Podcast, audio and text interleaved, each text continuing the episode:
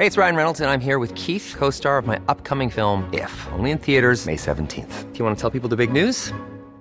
All right, I'll do. Sign up now and you'll get unlimited for $15 a month in six months of Paramount Plus Essential Plan on us. Mintmobile.com slash switch. Upfront payment of $45 equivalent to $15 per month. Unlimited over 40 gigabytes per month. Face lower speeds. Videos at 480p. Active Mint customers by 531.24 get six months of Paramount Plus Essential Plan. Auto renews after six months. Offer ends May 31st, 2024. Separate Paramount Plus registration required. Terms and conditions apply if rated PG.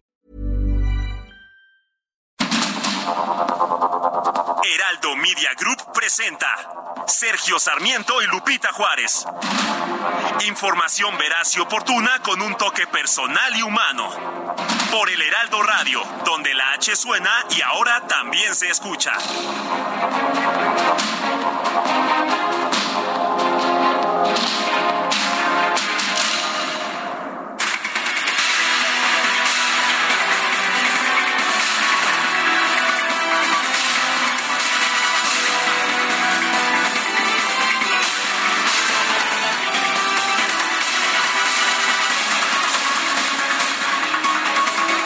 ¿Qué gusto saludarlos. Ya es viernes, sí, llegamos al viernes por fin. ¿Cómo les va? ¿Cómo están arribando a este día? Pues muchos muy contentos, ¿no? Ya casi quincena, viernes 14 de abril del 2023 y como siempre todo el equipo listo para llevarles lo que es noticia, lo que es importante y una semana muy intensa en materia informativa. El titular del Instituto Nacional de Migración, Francisco Garduño, debe comparecer ante un juez federal el próximo 21 de abril por el incendio en el que murieron 40 migrantes en Ciudad Juárez, Chihuahua. Y fíjese usted que ese día se va a realizar la audiencia inicial en la que la Fiscalía General de la República le va a formular imputación al funcionario por el delito de ejercicio ilícito del servicio público. No obstante, eh, ojo con esto, este delito no amerita la medida cautelar de prisión preventiva oficiosa y como dice nuestro sacapuntas que se publica hoy en el diario El Heraldo, mientras el titular del Instituto Nacional de Migración, Francisco Garduño y Antonio N., también directivo del instituto, fueron citados solo a una audiencia para hablar sobre el caso de los migrantes muertos en Juárez, para los otros cuatro servidores públicos, la Fiscalía solicitó una orden de aprehensión. Pues de este y otros temas estaremos platicando esta mañana, así que muy buenos días y bienvenidos.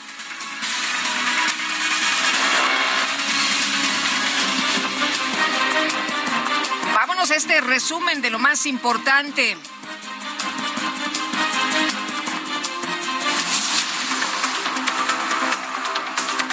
Este jueves se llevó a cabo la reunión de alto nivel entre México y Estados Unidos para tratar temas de seguridad. El canciller Marcelo Ebrard informó que nuestro país se comprometió a reforzar la vigilancia en las aduanas aéreas y marítimas para evitar que ingresen precursores químicos para la producción ilegal de fentanilo. El objetivo principal, reducir drásticamente el flujo de precursores químicos a México y Estados Unidos, que provienen por vía aérea o por vía marítima y que facilitan que se produzca una sustancia que se ha dado en llamar fentanilo y que se consume sobre todo en los Estados Unidos en este momento. Entonces, es el primer objetivo que, y el- la meta que tenemos. Canciller Ebrard también explicó que el gobierno de los Estados Unidos aceptó crear un grupo de trabajo que supervise de manera semanal la reducción del cruce de armas de fuego hacia nuestro país. La segunda, reducir drásticamente el número de armas que entran a México. Para eso México pidió un task force, un grupo especial que se dedique semana con semana a ver en los puntos de cruce que ese flujo de armas hacia México se reduzca sustancialmente. Y en una declaración conjunta, las delegaciones de México y Estados Unidos se comprometieron a impulsar acciones para combatir a los cárteles de Sinaloa y de Jalisco Nueva Generación en ambos lados de la frontera. A través de Twitter, el presidente López Obrador informó que este jueves se reunió en Palacio Nacional con el ex líder laborista del Reino Unido, Jeremy Corbyn, a quien calificó como un político honesto y la esperanza para su pueblo. La sala regional especializada del Tribunal Electoral del Poder Judicial de la Federación determinó que el presidente López Obrador no incurrió en irregularidades en su conferencia de prensa mañanera del 16 de marzo de 2022 durante el proceso de revocación de mandato. Electoral también declaró inexistentes las presuntas irregularidades cometidas por el canciller Marcelo Ebrard por participar en un evento con presidentes municipales en noviembre del año pasado. El Instituto Electoral del Estado de México rechazó aplazar el primer debate entre las candidatas al gobierno de la entidad, como lo solicitó la abanderada de Morena, Delfina Gómez. Ante este anuncio, la ex titular de la SEP dijo que el 20 de abril tiene programado un encuentro con mujeres, por lo que intentará cancelarlo para acudir al debate. Ese había sido pues uno de los eh, temas, ¿no? Ella había señalado que tenía actividades y que no podía eh, cancelar el evento, por lo que no asistiría. Lo que estaba pidiendo es que se aplazara el primer debate entre candidatas al gobierno de la entidad, pero le dijeron que no. Y bueno, pues se habla de que sí, que sí va a asistir a este primer encuentro. El coordinador de Morena en el Senado, Ricardo Monreal, confirmó que el gobierno federal busca liquidar a la Financiera Nacional para el Desarrollo Agropecuario Rural, Forestal y Pesquero y a otro organismo de medios de comunicación. Sé, estoy enterado que habrá dos eh, organismos eh, a liquidar en los próximos días. Uno, el de la financiera rural, y otro organismo de medios de comunicación. Lo que sí les aseguro es que vamos a ser muy cuidadosos nosotros en el Senado como Cámara Revisora. ¿Y qué va a pasar con los trabajadores? La propia iniciativa lo resolverá los transitorios en el caso de que lo planteen, eh, lo resolverá. Bueno, y en el caso de Financiera Nacional para el Desarrollo Agropecuario, hay especialistas que dicen que esto es un golpe muy fuerte y que, bueno, pues lo que se hace al cancelar este esquema de, de pues apoyo de financiamiento al campo, lo que hace es fortalecer los subsidios y que esto, bueno, pues se traduce en clientelismo. Y por otra parte, la bancada del PRI en el Senado cuestionó la desaparición de la Financiera Nacional para el Desarrollo. El senador Mario Zamora, ex titular del organismo, señaló que esta acción demuestra que el gobierno federal es un destructor de instituciones. Este jueves se suspendió la sesión ordinaria en el Senado por falta de quórum, mientras la oposición exigía que se votaran los nombramientos de los comisionados del INAI. El senador de Morena, Félix Salgado Macedonio, señaló que su bancada va a decidir cuándo será atendido este tema. Nadie se está negando. Vamos a abrir el proceso. Ya cuando ustedes este, dispongan y tengan tiempo porque ya se quieren ir. No, no, nada de hoy. No, ustedes no mandan, pues, ya les dije, ustedes no mandan, son la minoría. ¿Cómo la minoría se va a imponer a una inmensa mayoría? Nada de hoy. Cuando nosotros digamos, pero sí se va a abrir el proceso de selección. Muchas gracias. Cuando nosotros digamos. ¿Y cuándo van a decir? Cuando les dé luz verde el presidente, porque según un audio que se filtró el día de ayer de la reunión de Adán Augusto López, secretario de Gobernación, con eh, eh, legisladores de Morena, decía que, bueno, pues el presidente estaba muy contento con esta situación de impasse del, INAI, ¿no? Que era el mundo ideal, que no estuviera un INAI operativo. Claro, pues es un eh, instrumento, es un instituto que avala y que promueve la transparencia y usted sabe que a muchos no les gusta rendir cuentas que no les gusta la transparencia. En el sacapuntas de El Heraldo esta mañana se lee, nos dicen que el senador Ricardo Monreal reveló que el mensaje del presidente Andrés Manuel López Obrador a senadores de Morena y aliados es no aprobar los nombramientos de comisionados del INAI. Es probable que el tema se vaya a un periodo extraordinario de sesiones después de abril o algo peor, que se retome hasta septiembre. Sí, decía el secretario de Gobernación, el mundo ideal, claro, de la opacidad. Este jueves se dio a conocer una grabación, le digo, en la que el secretario de Gobernación le informa a los senadores de Morena que el presidente pide dejar inoperante al Instituto Nacional de Acceso a la Información y Protección de Datos, pero vamos a escuchar cuando se está por vencer el plazo para la publicación o el plazo para que el presidente pudiera objetar esta designación. Una mañana me dice, oye, es cierto que si que el INAI está por quedarse en estos días sin otro magistrado, eso, consejero, comisionado. Y le digo, bueno, pues sí, termina el mandato de uno de ellos. Y me dice, ¿y qué sucede si lo vetamos? O no publicamos. Bueno, pues lo que va a suceder si usted lo objeta es que no va a poder funcionar eh, el instituto. Seguramente estos van a intentar promover algún recurso para que la Corte obligue a nombrar, pero pues, de que la Corte ordene que se nombre al que se pueda construir políticamente una mayoría calificada, pues hay un mundo de diferencia dijo, y aquí se los comento a todos ustedes, yo creo que lo que más nos conviene es que haya un periodo de un impasse. Ahora, ayer le comenté que iba a venir, que seguramente uno de los temas a tratar sería el del instituto. Y, bueno, pues la respuesta es la misma, yo creo que estamos en el mundo ideal. Nosotros no tenemos ninguna urgencia porque se nombre en estos momentos. Bueno, pues estamos en el mundo ideal. Nosotros no tenemos ninguna urgencia en que se nombre a los comisionados en estos momentos. Es lo que revela Adán Augusto López, el secretario de Gobernación. Y José Jaime Gutiérrez Núñez, titular de la Cámara Minera de México, advirtió que la reforma a la ley minera del presidente López Obrador pone en riesgo inversiones por 9 mil millones de dólares. Los sindicatos de trabajadores de la aviación celebraron que el Ejecutivo haya excluido el cabotaje de la reforma a la ley de aviación civil y de aeropuertos. Sin embargo, solicitaron que se atiendan otros temas como la falta de controladores aéreos.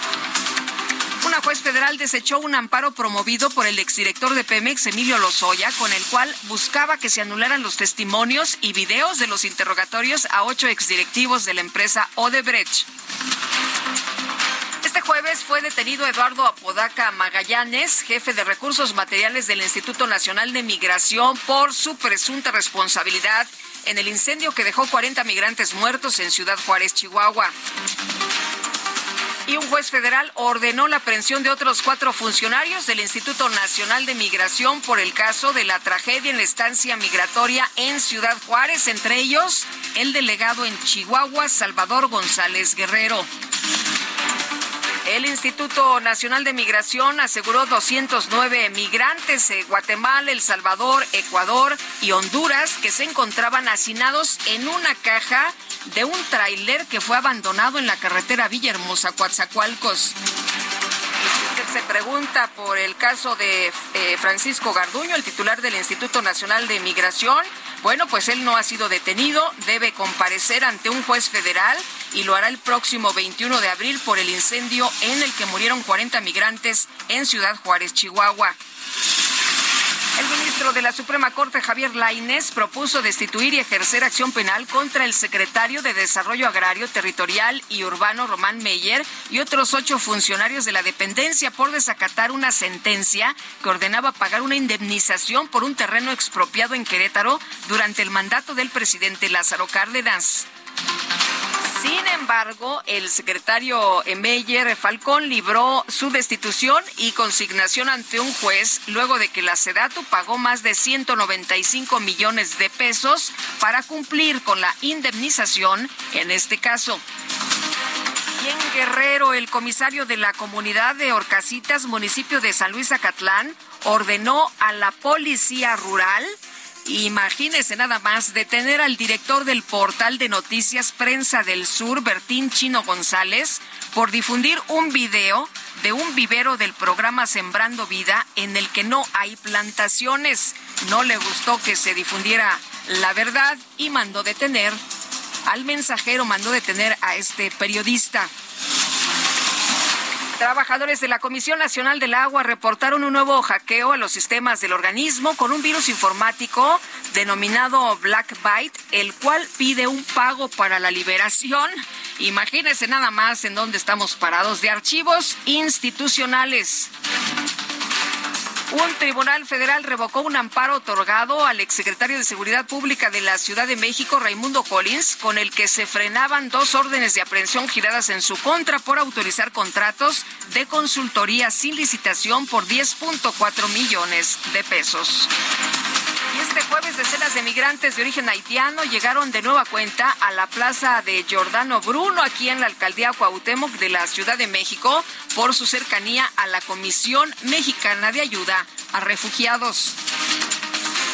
La Secretaría General de la Convención Internacional sobre el Comercio de Especies Amenazadas de Fauna y Flora Silvestres avaló el plan de acción del gobierno federal para prevenir la pesca y comercio ilegal de la totuaba y proteger también a la vaquita marina. Las autoridades de los Estados Unidos detuvieron a un miembro de la Guardia Nacional Aérea sospechoso de ser responsable de la filtración de documentos clasificados del Pentágono. Se trata de un chavillo de 21 años, imagínese nada más, que dijo, declaró que quería impresionar a sus cuates, que quería impresionar a sus amigos. Un joven soldado de la Guardia Nacional Aérea estadounidense de Massachusetts fue detenido preventivamente ayer como presunto responsable de la divulgación de numerosos documentos secretos en torno a la guerra de Ucrania. Jack Teixeira, de 21 años de edad, fue arrestado en casa de su madre en un suburbio de la ciudad de Dicton. Esto se anunció el día de ayer. En información de los deportes, con el mexicano Santiago Jiménez como titular, el eh, eh, Feyenoord de los Países Bajos derrotó 1 a 0 a la Roma en ida de cuartos de final de la UEFA Europa, Europa League y los Reyes de Tampa Bay hicieron historia en las grandes ligas de béisbol al llegar pues a los 13 triunfos consecutivos luego de vencer 3-9 a los Medias Rojas de Boston. Las destacadas de El Heraldo de México.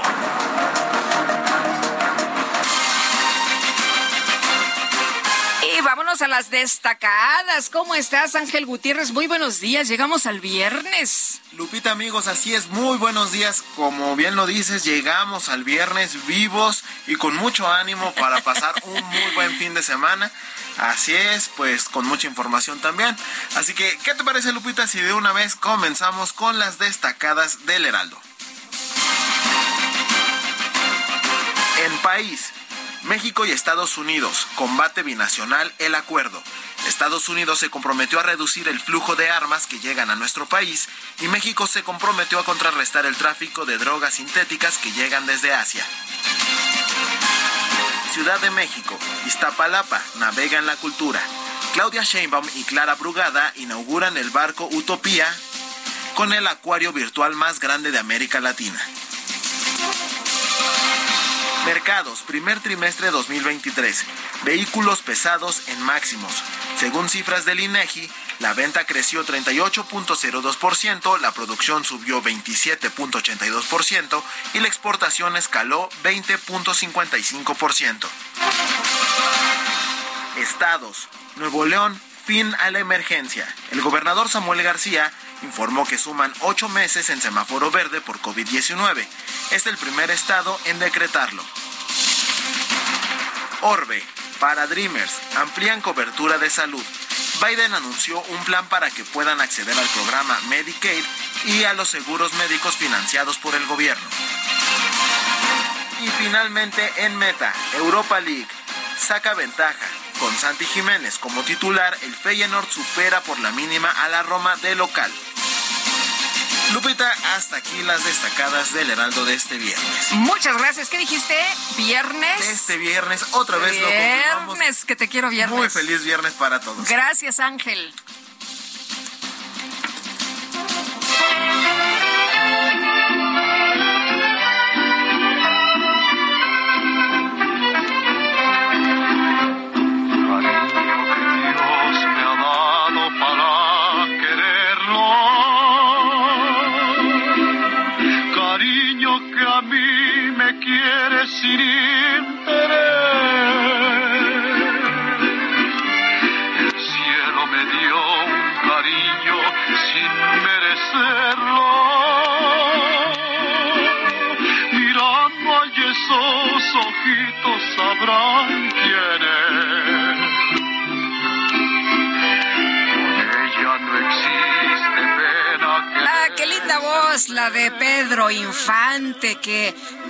Sabe eh, murió en un eh, trágico accidente el 15 de abril de 1957. Pedro Infante perdió la vida en un accidente aéreo, tenía apenas 39 años, el ídolo de México se encontraba en esos momentos en la cúspide de su carrera. Estaremos recordando a Pedro, a Pedrito Infante, que como dice, no ha muerto, no vive en nuestros corazones, sin duda alguna. Cuando la escucho hablar, con cuánto amor le doy este cantar. Bueno, si tiene alguna petición, háganosla llegar a nuestro número de WhatsApp 5520109647. Y vámonos a la información en detalle. Con el rechazo del PAN, pues se tambalea la reforma que pretende limitar las facultades del Tribunal Electoral. Ya ve usted que estuvo esta discusión durante varias semanas sobre acotar, sobre limitar al Tribunal Electoral. Pero vamos a escuchar en detalle la información que dicen PRI y PRD. Jorge Almaquio, cuéntanos. Gracias, Lupita. Amigos, así es. Con el rechazo del PAN se tambalea la reforma que pretende limitar las facultades del Tribunal Electoral del Poder Judicial de la Federación, mientras Movimiento Ciudadano y Santiago Krill, presidente de la mesa directiva de la Cámara de Diputados, la dan por muerta. En un pronunciamiento, la dirigencia nacional y la fracción parlamentaria de Acción Nacional fueron tajantes al señalar que no acompañarán la iniciativa y proponen retomar la discusión hasta después de los comicios federales del 2024. Frente a las dudas e inquietudes de la sociedad civil y nuestra militancia, la dirigencia nacional encabezada por Marco Cortés y Cecilia Patrón, así como el coordinador del grupo parlamentario del PAN, Jorge Romero, hemos decidido no acompañar la reforma electoral y posponer su discusión en Parlamento abierto hasta después de la elección 2024, expusieron. Insistieron en que México siempre contará con el PAN, por eso no acompañaremos ninguna reforma que pueda generar dudas o fisuras a nuestras libertades, democracia e instituciones electorales. Cri Miranda indicó que no hay futuro para la intención de vulnerar al Tribunal Electoral y los derechos de la gente en una lucha en donde la presión ciudadana ha sido fundamental.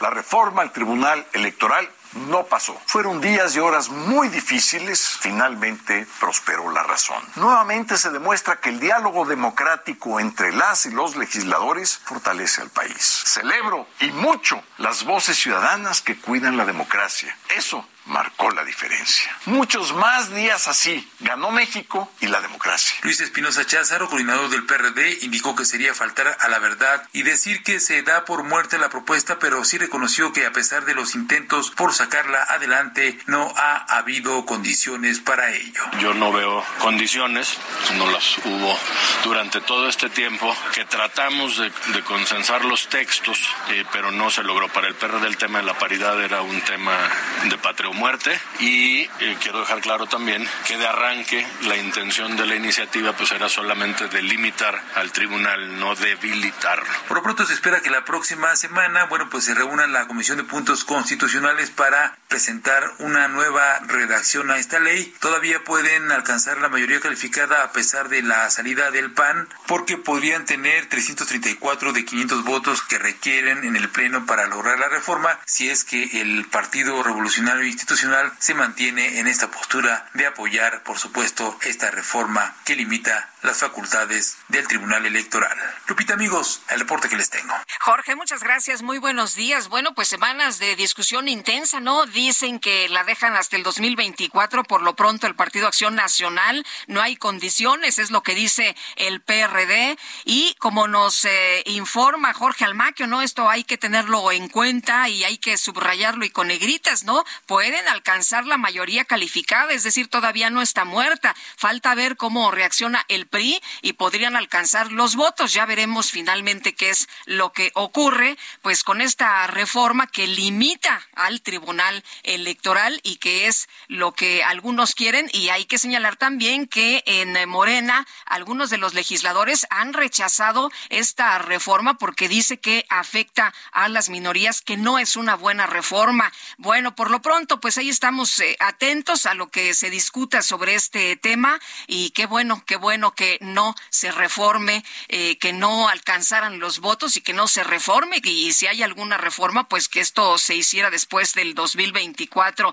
Por otra parte, le quiero comentar a usted que un tribunal federal revocó la sentencia que ordenó dejar sin efecto dos órdenes de aprehensión giradas contra Raimundo Collins Flores, ex titular de la Secretaría de Seguridad Pública en la Ciudad de México, por presuntamente autorizar dos contratos de consultoría sin licitación por 10.4 millones de pesos. Por unanimidad, el tercer tribunal colegiado en materia penal del primer circuito echó atrás la sentencia de Antonio González García, juez segundo de distrito de amparo en materia penal, y le ordenó reponer el procedimiento. Y se trata de las órdenes de captura libradas el 12 de noviembre de 2021 y de enero de 2022, ambas por el supuesto delito de uso ilegal de atribuciones y facultades. En las primeras órdenes, la Fiscalía General de Justicia de la Ciudad de México lo, lo señalaba como probable responsable por autorizar el contrato suscrito el 8 de noviembre de 2018 para la elaboración del diagnóstico operativo de la Dirección General de Administración Personal y Mejora de Procesos Administrativos por cinco millones ciento noventa y nueve mil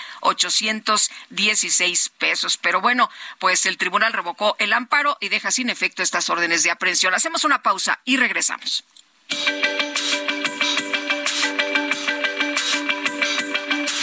Sergio Sarmiento y Lupita Juárez quieren conocer tu opinión, tus comentarios o simplemente envía un saludo para ser más cálida esta mañana. Envía tus mensajes al WhatsApp 55 20 10 96 47.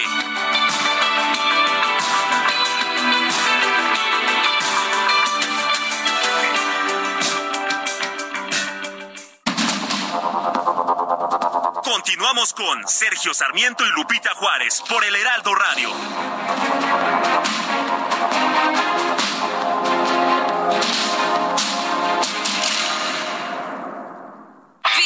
Contra los precios altos. En abril tenemos los enganches más bajos para que estrenes un Fiat Mobi, Fiat Argo o Fiat Pulse. El mejor momento para estrenar con enganches desde 20 mil pesos. Fiat estrena. Con poco te lo llevas. Solo del 20 al 24 de abril. Fiat. CAT 30.6% informativo. Consulta términos y condiciones en fiat.com.mx. El 14 de abril se celebra el Día Mundial de las Américas y tiene como objetivo dar a conocer la soberanía, así como la unión existente entre las repúblicas americanas de forma voluntaria dentro de una comunidad continental para alcanzar la paz y la solidaridad de los pueblos. El Día de las Américas es una celebración que tiene lugar en todas las repúblicas americanas para dar a conocer su soberanía, así como su decisión de formar parte de una comunidad continental y que tiene como fin alcanzar la unión, la paz, la libertad entre los pueblos del continente americano. Este importante día tuvo su primera celebración en el año 1931, cuando fue decretado el 14 de abril como la fecha de la creación de las repúblicas americanas. A esta alianza hoy se le conoce como la Unión de los Estados Americanos, que se fundó en el año 1890. La lucha del pueblo americano ha sido ancestral. En el pasado, el continente americano fue llamado Amaruca y de acuerdo a las tribus indígenas de esta época, ese nombre representa la tierra fecunda. Hoy más que nunca es necesario reivindicar a todos los habitantes de esta parte del mundo que perdieron sus riquezas y que fueron víctimas de saqueos, violaciones de sus derechos y lo más importante, la pérdida de su verdadera identidad. Por eso, hay que tratar de rescatar la historia y la cultura de los pueblos originarios, que es una responsabilidad de los gobiernos que manejan el mundo, pero siempre desde el respeto y evitando repetir los mismos errores por los cuales la humanidad ha tenido que pagar un alto precio. Descubre el soporte ideal para un sueño saludable toda la noche. Te mereces un Silly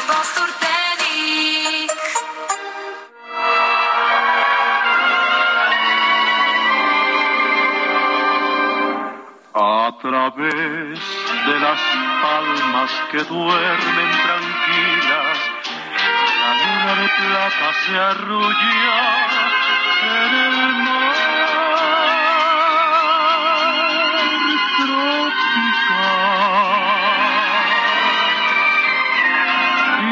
brazos se extienden hambrientos en busca de ti. Estamos escuchando se llama Nocturnal. Estamos recordando al gran ídolo de México, a Pedro Infante, que falleció el 15 de abril de 1957. Fue un destacadísimo actor. Fíjese usted que en eh, Tizoc, en 1956, fue ganador de un oso de plata del Festival Internacional de Cine de Berlín en la categoría A Mejor Actor Principal. También obtuvo un premio Globo de Oro por Mejor Película Extranjera que fue otorgado por la prensa extranjera acreditada en Hollywood. Y estamos disfrutando de su música, por supuesto, esta mañana. Y en los mensajes nos piden eh, esta que se llama Nocturnal.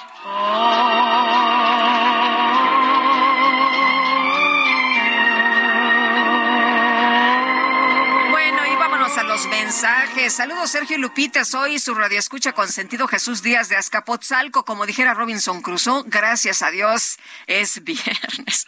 Bueno, a disfrutar de la ciudad, pues quedan sus últimas 72 horas de transitabilidad, porque el próximo lunes volveremos al caos vial, los apretones de lonja en el metro y los corajes para agarrar un taxi de vuelta a la realidad. Póngase, por favor, nocturnal del inmortal Pedro Infante. Pues ahí está servido esta bañada. Don Jesús Díaz, gracias por recordarnos esta canción.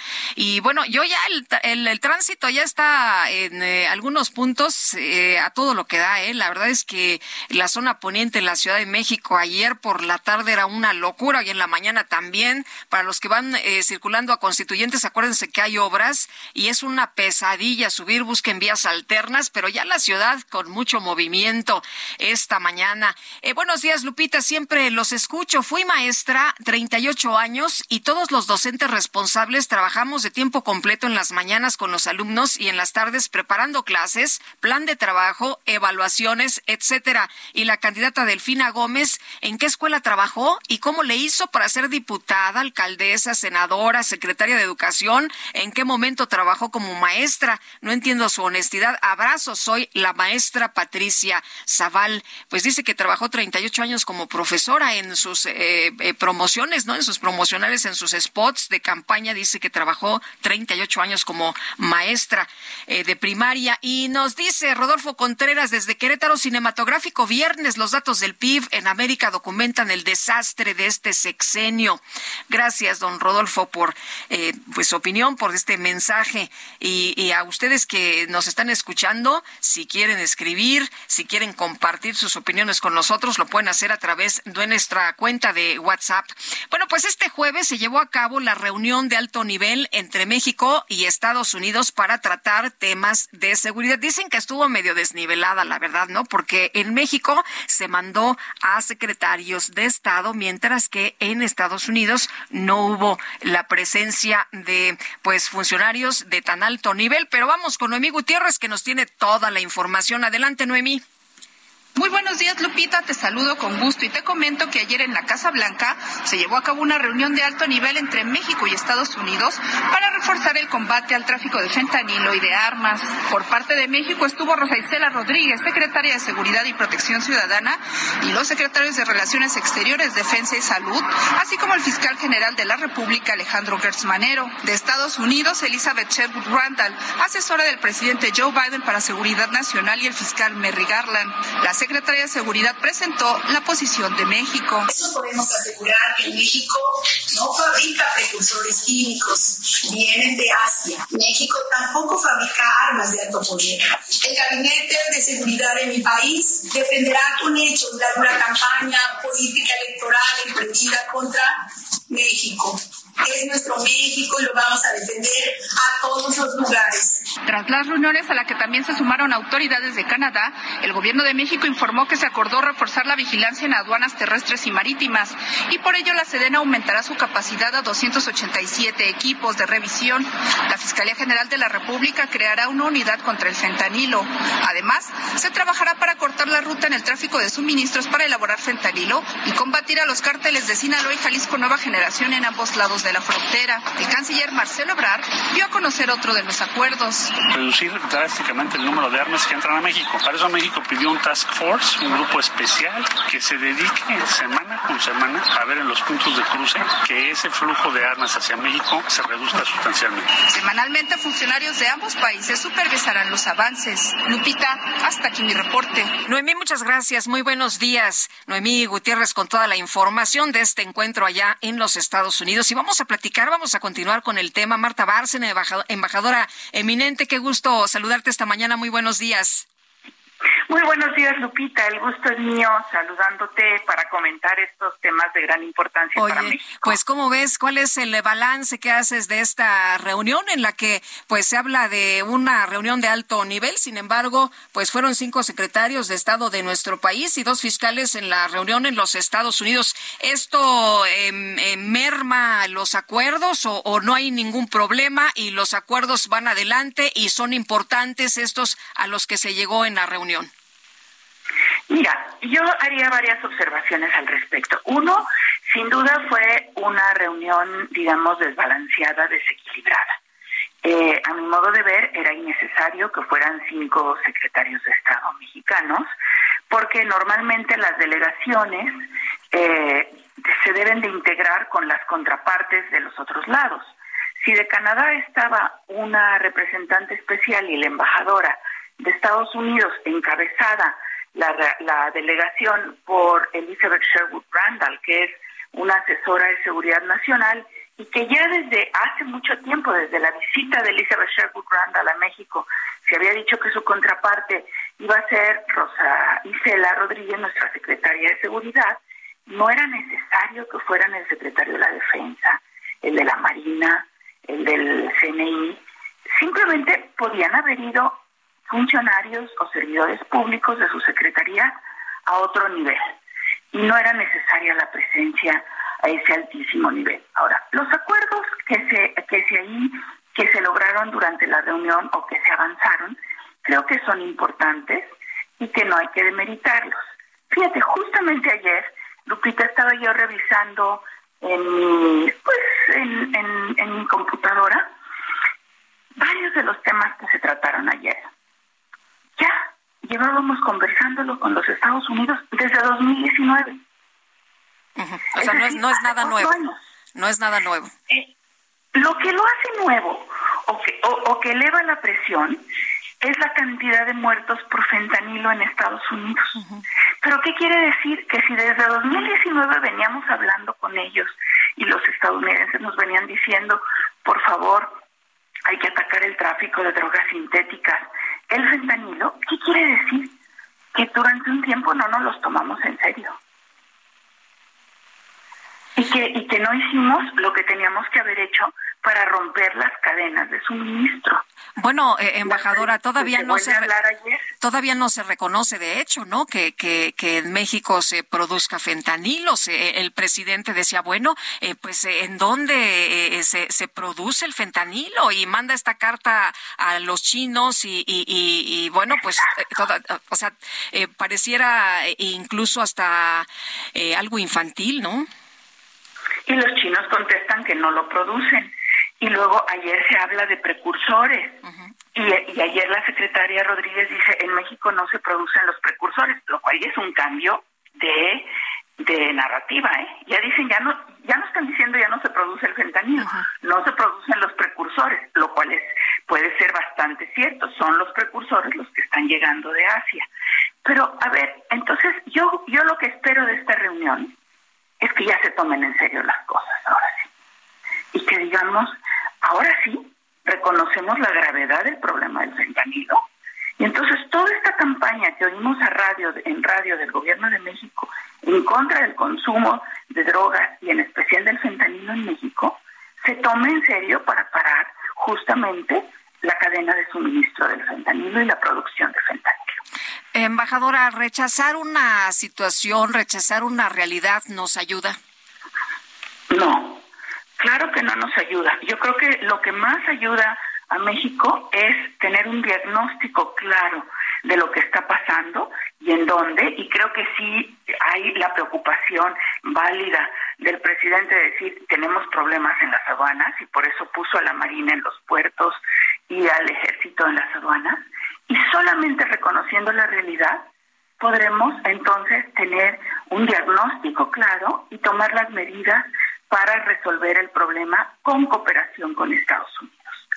Ahora, el asunto del consumo en México no es tan grave como en los Estados Unidos. En los Estados Unidos, si uno revisa los últimos años, pues se da cuenta que hay en algunos 70 mil muertos por consumo de fentanilo, en otros 108 mil muertos. Y la verdad son cifras brutales, ¿no? Y aquí en México, pues no tenemos datos concretos, pero se habla ya de muertes por consumo de fentanilo.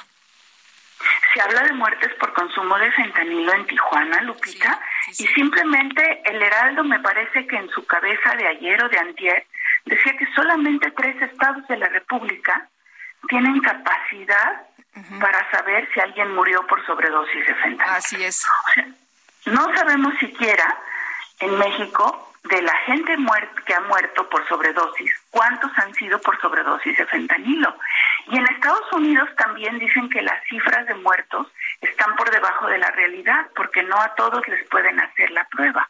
O sea, sí es un problema grave, evidentemente mucho mayor en Estados Unidos que en México, pero, eh, eh, pero que nos afecta a ambos países, no solo por la cantidad de muertes, sino por todo el poder que con esto están reforzando las organizaciones de crimen organizado, que sí son una amenaza para la seguridad pública de los ciudadanos mexicanos y que son una amenaza a nuestra seguridad.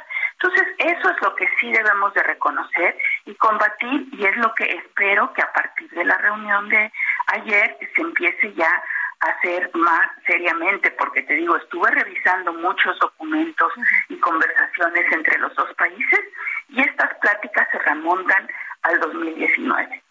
Ahora, Igual que el tema de las armas. Claro, eh, que, es el, el, tema que, que, le quería comentar. Eh, Estados Unidos se compromete a reducir el flujo de armas que llegan a nuestro país y México a contrarrestar el tráfico de drogas sintéticas que llegan desde Asia. Se habla de que habrá eh, campañas binacionales en las escuelas contra las drogas para los jóvenes. Se tendrán reuniones semanales con las autoridades de ambos países. Se van a contabilizar los resultados operativos contra los grupos criminales. ¿Esto es suficiente? Bueno, son medidas necesarias y que vamos a ver cómo van evolucionando. Porque mira, esto que se habla de la Task Force y que van a decir que cuántas armas se detuvieron, mira, había comunicación diaria entre la embajada y el sistema de fronteras para saber tiempos de, de espera en las puertas de entrada, número de detenidos y deportados, número de armas eh, justamente eh, embargadas o detenidas en la frontera. O sea, esos datos ya existen. ¿Sí? Eh, lo que se tiene que ver es justamente, teniendo los datos, cómo va el patrón de evolución y si se está haciendo nuevas medidas. Para las armas, no solo ya se tenían esos datos y se tienen esos datos, lo que hay que hacer es vaciarlos y entonces revisar semanalmente la tendencia, teníamos otro mecanismo que en inglés le llaman e-trace, que es la trazabilidad de las armas. Es decir, las armas en Estados Unidos en general tienen un número de serie, en general, porque hay algunas que ya no se los están poniendo. ¿Cuándo se detenían en México esas armas? Ya sea en la frontera o en un, o en un acto criminal, hay, había un sistema que dejó de operar desde el sexenio pasado, mediante el cual esas armas se registraban inmediatamente, ¿sí? Eso lo tenían los 32 estados de la República en México. Y entonces, con ese número de trazabilidad, la Administración de Armas de Estados Unidos detectaba si esa arma había sido vendida en, Estados Unidos o producida en Estados Unidos. Y entonces se podía seguir más o menos el rastro de esas armas. Al inicio del gobierno del presidente Peña Nieto, ese sistema desapareció en los 32 estados. Entonces se perdió la trazabilidad de las armas. Y durante este gobierno tampoco se recuperó. Es decir, en algunos temas se está volviendo a hacer lo que ya se hacía antes. Bueno, ya vimos qué resultados tuvimos. Embajadora Marta Bárcena, como siempre, gracias por conversar con nosotros. Muy buenos días. Muchas gracias, Lupita. Buenos días y esperemos que esta reunión sea una etapa de nueva colaboración. Pues vamos a estar atentos y esperemos que haya buenos resultados. Muchas gracias, un abrazo. Gracias, hasta luego. Hasta luego. Bueno, la bancada del Partido Acción Nacional se bajó de la iniciativa que buscaba limitar facultades al Tribunal Electoral y Jorge Romero, coordinador del Grupo Parlamentario del PAN. ¿Cómo estás? Buenos días. Buenos días, Lupita. Buenos días a ti a todo tu auditorio. Oye, pues nos llamaba mucho la atención la posición del Partido Acción Nacional, ¿no? Cuando decía primero el eh, tribunal no se toca y después como que cambiaron de opinión. Cuéntanos. Mira, Lupita, para nosotros es muy importante decir que nosotros cambiamos, a ver, nosotros en efecto, como acabas de decir, no vamos ya a acompañar esta reforma, eh, no porque nosotros consideráramos que esta reforma en algún momento eh, atacara al Tribunal Electoral, ni mucho menos a la paridad de género, ni mucho menos a las acciones afirmativas, porque en verdad no lo hacía esta reforma, lo, lo, digo con absoluta claridad y contundencia, no lo hacía, pero para Acción Nacional, ante la más mínima duda de la gente. Es decir, por más buena que sea una iniciativa, si esta iniciativa no la supiste explicar, o sea, si la gente no supo comprender lo que en verdad significa para el PAN, ante la más mínima duda de que se puede afectar al tribunal, o, lo que te acabo de mencionar, de paridad o de acciones afirmativas, el PAN, lejos de decirlo con vergüenza, con honor dice que entiende y, recapacita ante lo que es la opinión ciudadana, así de simple. el PAN tuvo la intención junto con otros partidos de tratar de llenar lo que eran vacíos legales. Pero si la sensación ciudadana es que este no es el momento, pues el PAN escucha, al PAN le mueve la voz ciudadana y entonces no habrá de ser en este momento esta reforma. Oye, hay quien decía que era un traje a la medida para los eh, partidos, ¿no? Para quienes en estos momentos quieren ampliar sus posiciones ahí en las dirigencias de los partidos. Sí, mucha gente también dijo muchas cosas, también que era una cláusula casi casi de impunidad para los grupos parlamentarios. ¿Sí? Insisto que que se para afectar a las minorías, ¿no? Que también. Sí, sí, claro. Este, y todo eso no tenía sustento. Ninguno. Mira, déjame ponerte solo un ejemplo, quizá el más sencillo de explicar. Las acciones afirmativas, Lupita, son pues estas disposiciones que ya existen para que en nuestra pluralidad política grupos minoritarios tengan asegurado estar en nuestros congresos. Por ejemplo, personas con discapacidad, por ejemplo, personas de la comunidad de diversidad sexual, como personas eh, eh, eh, de comunidades indígenas. Sí, a ver, lo que no supimos explicar es lo siguiente. Esas acciones afirmativas, Lupita, hoy no están en la ley. Esas acciones afirmativas surgen o de alguna sentencia del tribunal o de alguna decisión del INE. Entonces, entre otras cosas, esta reforma lo que buscaba era que esas acciones afirmativas dejaran de estar en estas sentencias o en estas decisiones del INE, pero para ponerlas en la Constitución.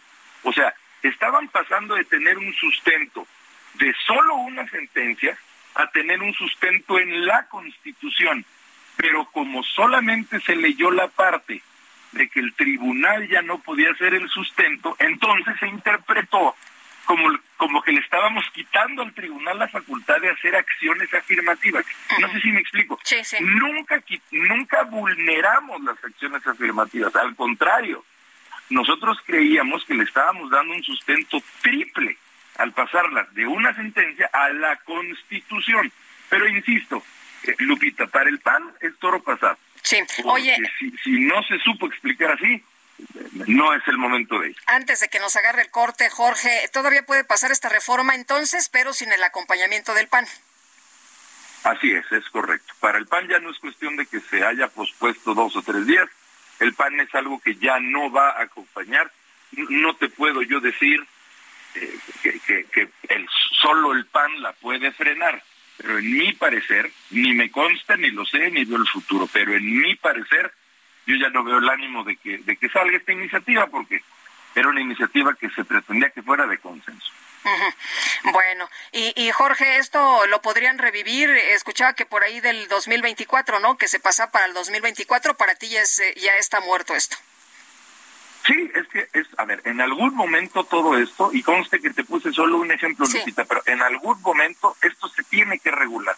porque es nuestra chamba legislar lo que no está legislado, pero ya no vemos condiciones para que sea antes del 24. Es decir, se debe de regular, pero ya debe de ser después de las elecciones del 24.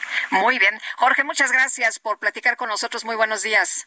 Al contrario, gracias a ti, Lupita. Hasta luego. Jorge Romero, coordinador del Grupo Parlamentario del PAN. Y nuestro número de WhatsApp, 5520109647. Regresamos.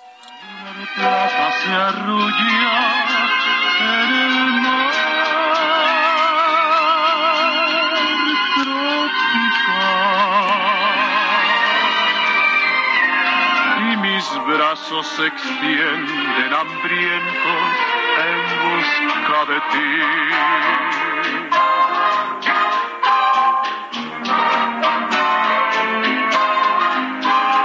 En la noche un perfume de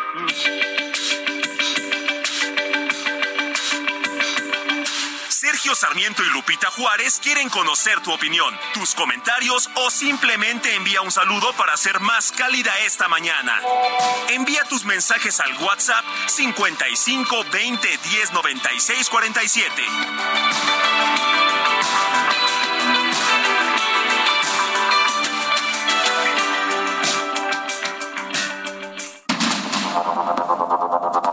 Continuamos con Sergio Sarmiento y Lupita Juárez por el Heraldo Radio.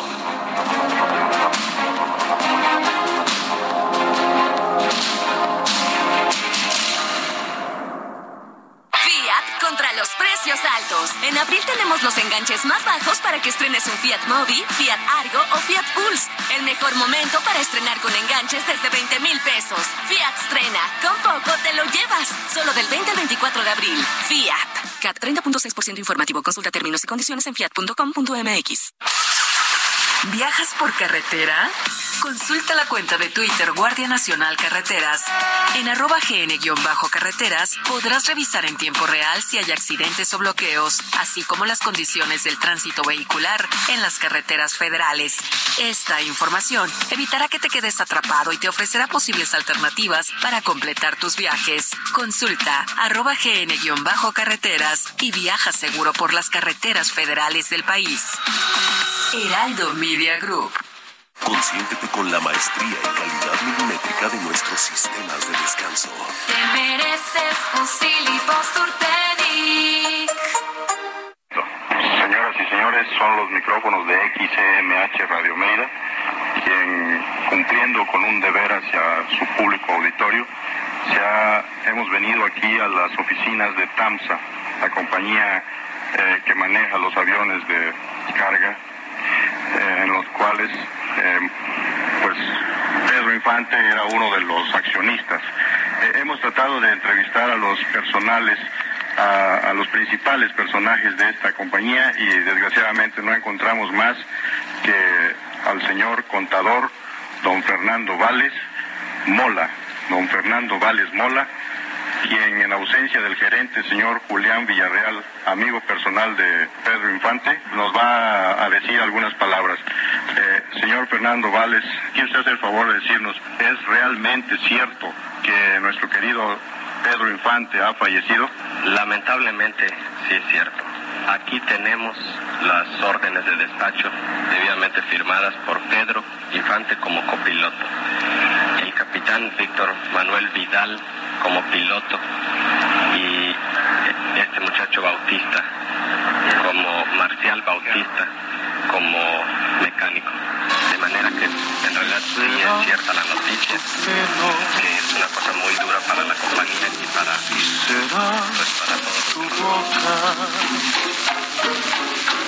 Si serán tus ojos o son las tres cosas que me Bueno, pues así, así se anunciaba la muerte de Pedro Infante. Este audio que recuperamos es de Radio Mérida XEMH, anunciando, confirmando la muerte de Pedro Infante. Ni cómo explicarte las cosas tan raras que siento al Pedro Infante, que fue un fanático de la aviación, fíjese usted que estaba leyendo que acumuló 2.989 horas de vuelo como piloto, estaba registrado con el nombre de rol de Capitán Cruz. Bueno, previo al accidente que le costó la vida, ya había tenido otros dos accidentes aéreos. El primero en la ciudad de Guasave, en Sinaloa. Intentó despegar de una pista improvisada, pero no pudo ganar altura y se fue contra un cultivo de maíz. De ese accidente le quedó una pequeña cicatriz, pero luego tuvo otro accidente muy fuerte. Eh, el segundo desplome fue cerca de Zitácuara, Michoacán. Y eh, pues se acordará usted que se hablaba de que tenía una placa, ¿no? Que tenía una placa en la cabeza. Y bueno, pues sí se confirmó que después de ese accidente, pues tuvo que implantarse una placa de platino en parte del cráneo. Es tu boca roja, son tus ojos claros. Las tres cosas nos canta Pedrito Infante, a quien seguimos recordando con mucho cariño. Y nos dice una persona del auditorio, buen día Sergio y Lupita, lo seguimos desde Italia, pero siempre pendientes de lo que pasa en nuestro querido México a través de su gran noticiario. Ojalá pudieran poner tres cosas de Pedrito Infante, una de las preferidas de mi mamá. Un gran saludo para todo el equipo. Pues un abrazo hasta Italia a nuestros amigos que nos escuchan por allá. Y ahí está, las tres cosas. Y la señora Vadillo nos dice, buenos días Lupita y a todo el equipo, por favor, la canción de las tres cosas con Pedrito es muy linda canción, les va a gustar, un abrazo y buen fin de semana, señora Vadillo, ahí está. Bueno, eh, nos dice Antonio Darbart, buenos días, Lupita, como decía mi papá, excelente fin de semana, pues excelente fin de semana también para usted. Y vámonos con Misael Zavala, el Senado se alejó de un posible acuerdo para nombrar en los siguientes días a tres comisionados eh, vacantes del INAI. Misael Zavala, pues decía eh, un audio, ¿no? Que, que se filtró en donde habla Adán Augusto López, el secretario de Gobernación, que es el mundo ideal, ¿no? Que no les interesa eh, realmente nombrar comisionados del INAI. Cuéntanos. Buenos días, los saludos, saludo también al auditorio, pues luego de un duro choque entre Morena y la oposición, el Senado se alejó de un posible acuerdo para nombrar en los siguientes días a tres comisionados vacantes en el Instituto Nacional de Transparencia, el INAI. Acción Nacional comenzó la sesión del Pleno del Senado desplegando una gran manta con la frase nombramientos en el INAI ya y presionó a los senadores de Morena para incluir en la orden del día la elección para ocupar las tres vacantes en este Instituto Nacional de Transparencia, pues el cual se ha quedado sin al tener solo cuatro de siete comisionados. Bancadas de oposición como MC, PRI, PRD y Grupo Plural se sumaron a esta exigencia de resolver los nombramientos bajo el argumento de que están en falta desde hace más de un año. El coordinador de Movimiento Ciudadano, Clemente Castañeda, acusó a Morena de no querer ir al debate en los temas más importantes del país. La senadora priste Claudia Naya afirmó que Morena es el gran destructor de las instituciones en México. El senador morenista Félix Salgado Macedonio respondió que la oposición no manda en el Senado porque son minoría y no se van a imponer cuando Morena tiene una inmensa mayoría. Cuando nosotros digamos se va a abrir el proceso, insistió el morenista, el coordinador del PAN en el Senado, Julián Rementería, afirmó que los senadores de Morena no quieren la transparencia y les encantan las sombras de la opacidad. De nueva cuenta, la sesión concluyó sin un acuerdo y debido a que no había quórum de senadores, concluyó esta sesión, ya que solamente habían 49 de los 128 senadores de la República que hay en el Pleno del Senado. Hasta aquí mi reporte. Bueno, pues no rendir cuentas, ¿no? El mundo ideal, como decía el secretario de Gobernación, no les interesa, eh, pues eh, nombrar a los comisionados del Instituto Nacional de Acceso a la Transparencia y a la Protección de Datos. Imagínense nada más, cuando nosotros digamos, ¿eh? Porque además si les parece o no, nosotros somos mayoría. Ahí lo que dice Morena frente a esta petición de que haya ya nombramientos de los comisionados del Instituto Nacional de Acceso a la Información. Vámonos ahora con el Químico Guerra. Son las ocho ya con ocho minutos. El Químico Guerra con Sergio Sarmiento y Lupita Juárez. Químico Guerra, ¿cómo te va? Muy buenos días. Lupita, con buenas noticias para este viernes. También hay otras cosas, ¿no? Aparte de, la política y de esas cosas. aquí nosotros mandamos y no, no, no, queremos que se discuta lo de la nuestros chicharrones truena, ¿no?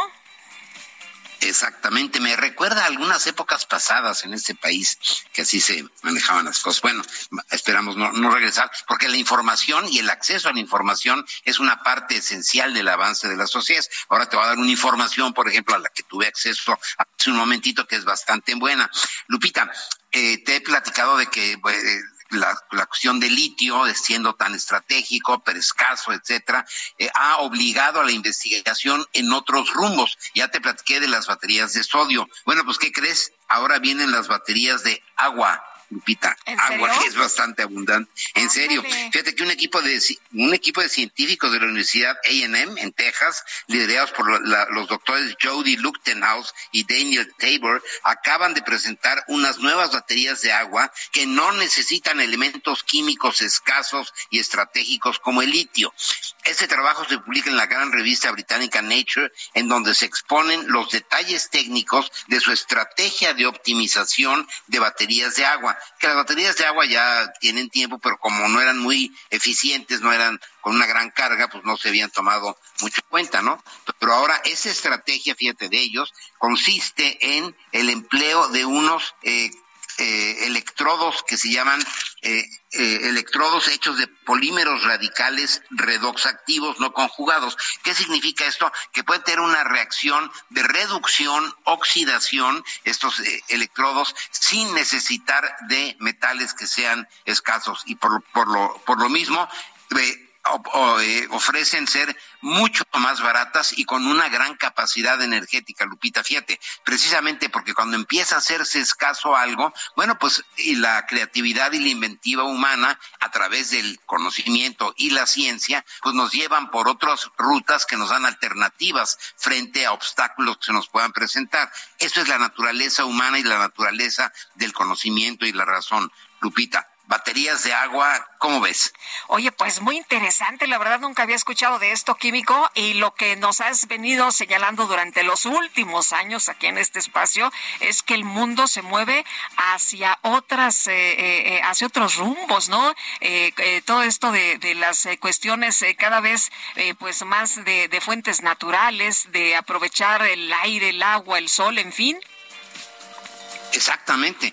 Esa es la creatividad humana y estamos en medio de una enorme transición energética en el mundo. Aquellos que se aferren, ¿verdad?, como estaban las cosas antes, pues se van a quedar nomás mirando. Antes se decía como el chinito, pero no, los chinitos ya no se quedan mirando. No, bueno, eso ya nos rebasaron, y ya nos rebasaron y un montón, ¿no? Ahí sí hay eh, la explotación de, de otras fuentes de energía.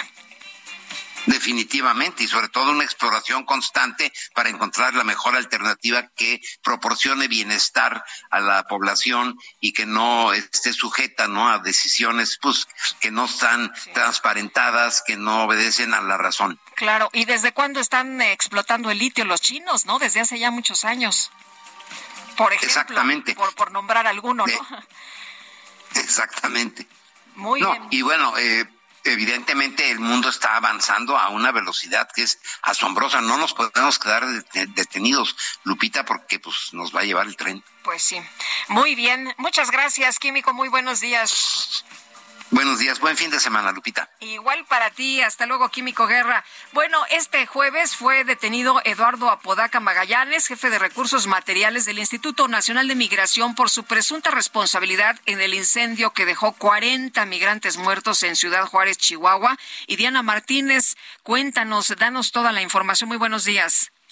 Así es, Lupita, muy buenos días. La Fiscalía General de la República detuvo este jueves a tres de los cuatro funcionarios del Instituto Nacional de Migración contra los que se emitió una orden de aprehensión por su presunta eh, responsabilidad en el incendio en el que murieron 40 personas en Ciudad Juárez, Chihuahua.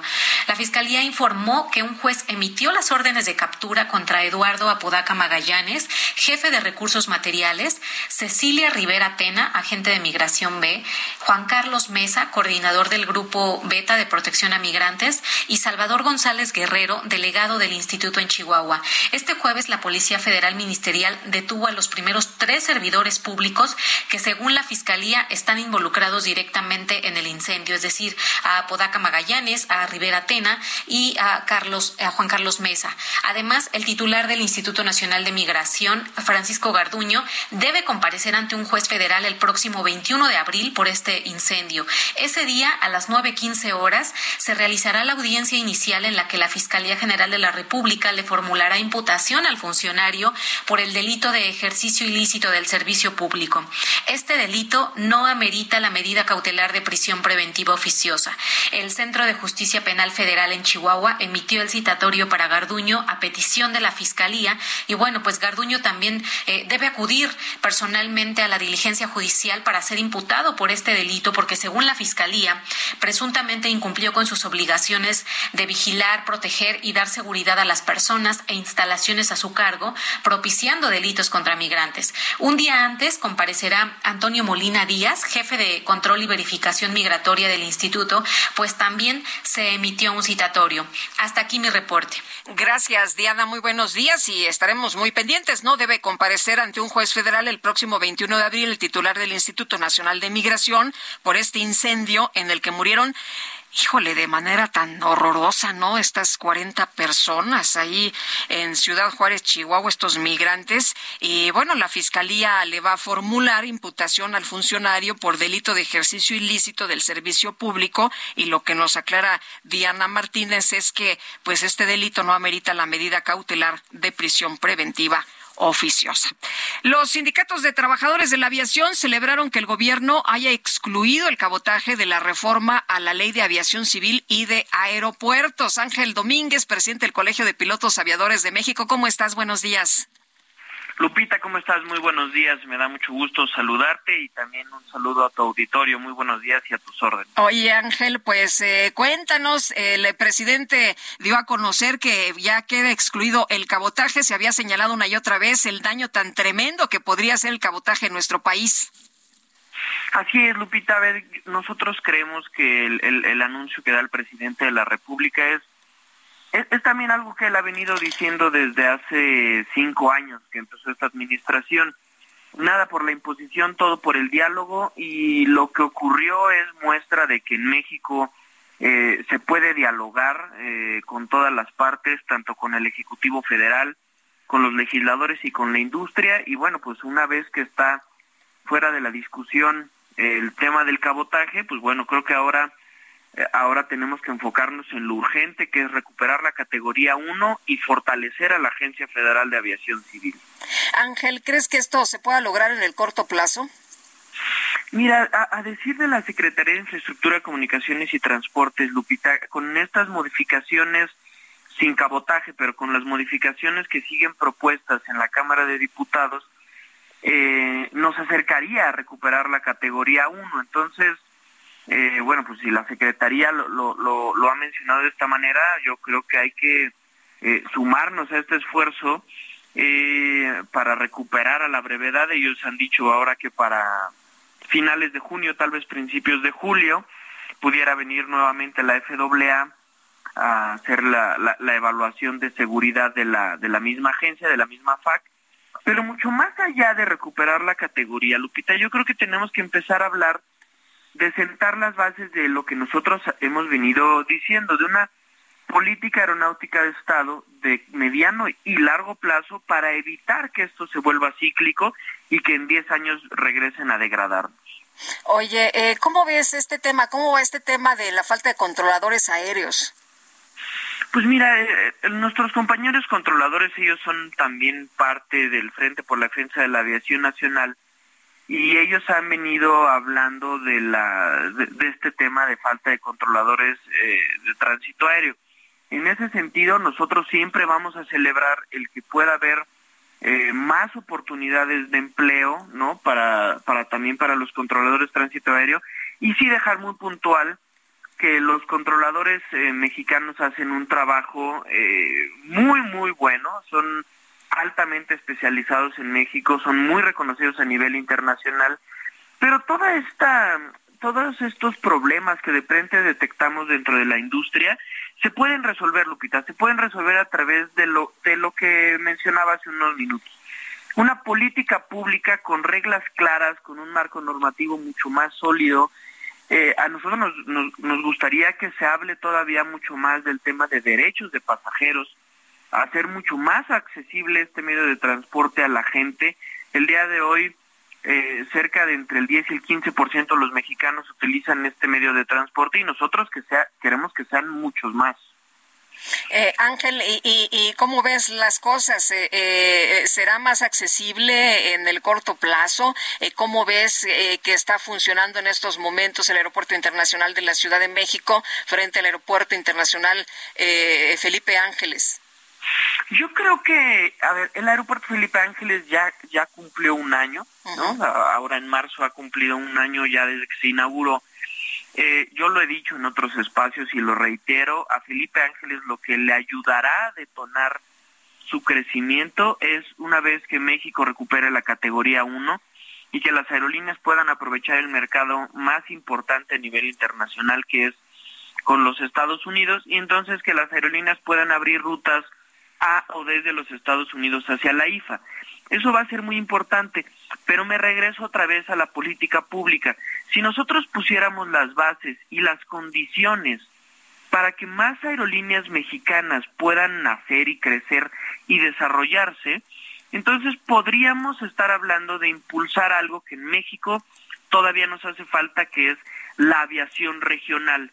Ver aerolíneas tal vez un poco más pequeñas que pero que pudieran hacer este trabajo de conectar las áreas más remotas de México y AIFA va a jugar un papel fundamental en este desarrollo de la aviación regional. Muy bien, pues Ángel Domínguez, presidente del Colegio de Pilotos Aviadores de México, muchas gracias por conversar con nosotros esta mañana. Muy buenos días. Lupita, como siempre, es un gusto platicar contigo y nuevamente un abrazo y un saludo a tu auditorio. Gracias, hasta luego, Ángel Domínguez, presidente del Colegio de Pilotos Aviadores de nuestro país. Y finalmente, pues ya el presidente, ¿no? Da marcha atrás a este tema del cabotaje que tanto se dijo, pues lastimaría, afectaría mucho a las líneas aéreas de nuestro país. Bueno, y me preguntan si ya vi las declaraciones del Papa Juan Pablo, eh, del Papa Juan Pablo, del Papa Francisco, eh, dice que la las mujeres son generosas, aunque hay alguna neurótica. Estas son declaraciones del Papa Francisco. Bueno, pues ha generado polémica y rechazo, ¿no? Este tipo de, de comentarios, porque pues neuróticas, ¿qué significa? Inestables, que reaccionan las mujeres de manera irracional. Eso es lo que quiso decir el Papa Francisco. Eh, no es la primera vez que por sus declaraciones genera eh, discusión, genera polémica. Y eh, bueno, pues también en el, en el documental, se acordará usted del que platicamos hace apenas unos días, que se llama Amén. Francisco responde y que se reúne con un grupo de jóvenes y que toca diversos temas. Pues también ahí hay algunas declaraciones que han llamado mucho la atención y que han generado diferentes reacciones pero bueno, esta última del Papa Francisco, las mujeres son generosas, aunque hay alguna neurótica. Imagínense nada más esta declaración, pues que ya ha generado muchas reacciones alrededor del mundo. Eh, Gerardo Galicia, andas ahí en la zona centro de la Ciudad de México. Cuéntanos qué pasa esta mañana. Así es, Lupita, excelente mañana. Ya tenemos un incremento en la afluencia de autos y un avance un tanto complicado sobre la avenida 20 de noviembre para nuestros amigos que ingresan sobre la casa San Antonio Abad. El avance es lento, por lo menos hasta su cruce con Izazaga. Si van a continuar hasta el circuito del Zócalo, el desplazamiento mejora notablemente. De hecho, ya se vuelve la avenida 20 de noviembre en una excelente opción para poder llegar al corazón de la ciudad. El Zócalo está completamente libre, únicamente hay que tener precaución por el cruce constante de personas. Y otra de las arterias saturadas es el José María Izazaga, justo llegando al eje central en el bloque de carriles del lado derecho. Van a encontrarse con bastantes conflictos vehiculares. De preferencia, busquen los carriles de la izquierda, son los que están avanzando un poquito mejor. Y por lo pronto, Lupita, el reporte. Gracias, Gerardo. Buenos días. Buenos días, Israel Lorenzana. ¿Tú dónde te encuentras esta mañana? ¿Qué tal? Muy buenos días. Lupita, muchísimas gracias. Un gusto saludarte esta mañana. Nosotros nos hemos trasladado a la alcaldía Gustavo Amadero Lupita, exactamente es la avenida 608, en donde se encuentra un socavón y fuga de agua. Está pues muy severa esta situación, Lupita, y es que a la altura de la calle 581, bueno, pues comenzaron los trabajos para reparar una fuga de agua, no los concluyeron el día de ayer y bueno, pues hoy continúa desperdiciándose el agua en carriles centrales, pero ha formado un socavón y además dejaron ahí montones de tierra y esto es muy peligroso para nuestros amigos que vienen de la avenida 608, por supuesto desde la zona del circuito interior y con dirección hacia San Juan de Aragón, hay que tener mucho cuidado en carriles centrales. Ya se registraron dos accidentes en este punto esta mañana, Lupita, así que hay que manejar con mucho cuidado esto con dirección hacia el perímetro de Nezahualcóyotl. Es la información que le tengo, Lupita. Muchas gracias, Israel. Muy buenos días. Hasta luego. Hasta luego. Y bueno, ya este fin de semana estamos esperando a todos los que se fueron de vacaciones. Muy bienvenidos. Qué gusto que ya estén regresando, tenerlos por acá de nuevo y qué rico que pudieron disfrutar de estos días de descanso. Le quiero recordar a quienes nos escuchan esta mañana que pueden pues manifestar sus opiniones, compartir sus puntos de vista con nosotros en nuestro número de WhatsApp 55 2010 96 47 tenemos que hacer una pausa, pero regresamos de inmediato. Explicarte las cosas tan raras que siento al mirarte.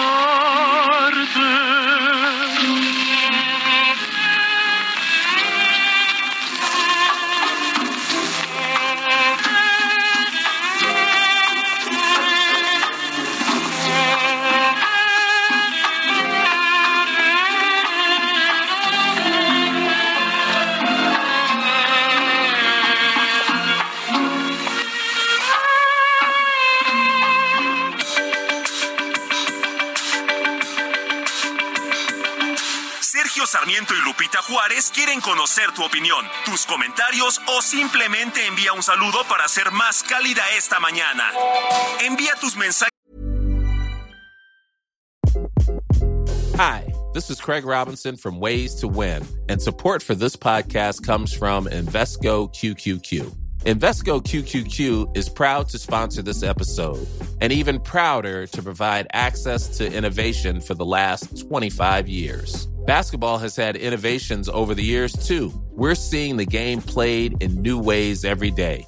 Learn more at Invesco.com slash QQQ. Let's rethink possibility. Investco Distributors, Inc. al WhatsApp 55 20 10 96 47.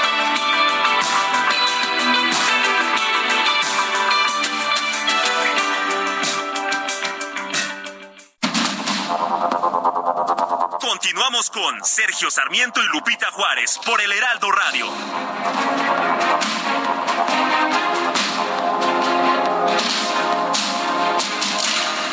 Bésame, bésame mucho.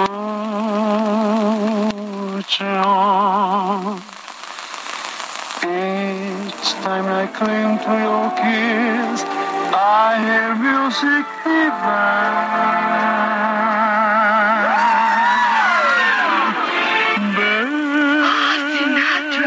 Sinatra, Sinatra. Sinatra. Eh, eh, ¿Otro besito? Quítate, ¿no oyes eso?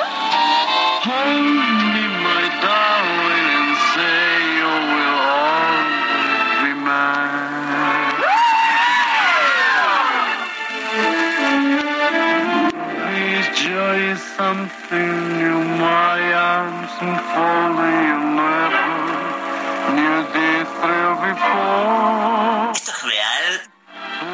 Bueno, pues sí, es real. Estamos escuchando a Pedro Infante interpretar Bésame mucho en inglés y en español. ¿Qué? Just one. If you should leave Se llama Bésame mucho de la película A toda máquina. Es lo que está interpretando el gran, el gran, el ídolo Pedro Infante.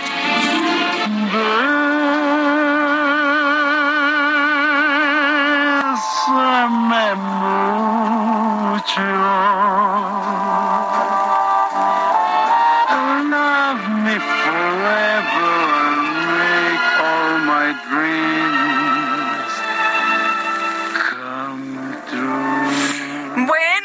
Excelente día, Lupita. Podrían poner Bésame mucho. Gracias. Saludos, José Juan León. Ahí la interpretación de Pedro Infante, por supuesto. Y muy buenos días, Lupita. Ya es viernes. Que tengan un excelente viernes y fin de semana. Saludos afectuosos desde Tequisquiapan. Soy Patricia. Buenos días. Pues Pedro Infante será el ídolo de México, pero dice una persona que no nos pone su nombre. A mí nunca me ha gustado su manera de cantar. Bueno, pues eh, hay gustos para todos, ¿no? No a todos nos gustan los mismos intérpretes ni las mismas canciones, pero hoy estamos recordando a Pedro Infante en un aniversario más de eh, su fallecimiento, el aniversario de, de, su fallecimiento, que es el día de mañana, y nosotros pues aprovechamos el momento para recordarlo, para hacerle este homenaje, para eh, eh, pues escuchar su, su música.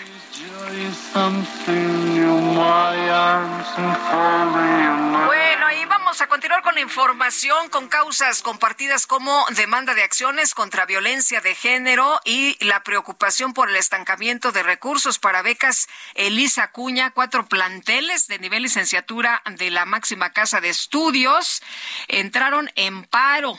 Estas son las facultades de Ingeniería, Filosofía y Letras, Ciencias Políticas y Sociales y Economía.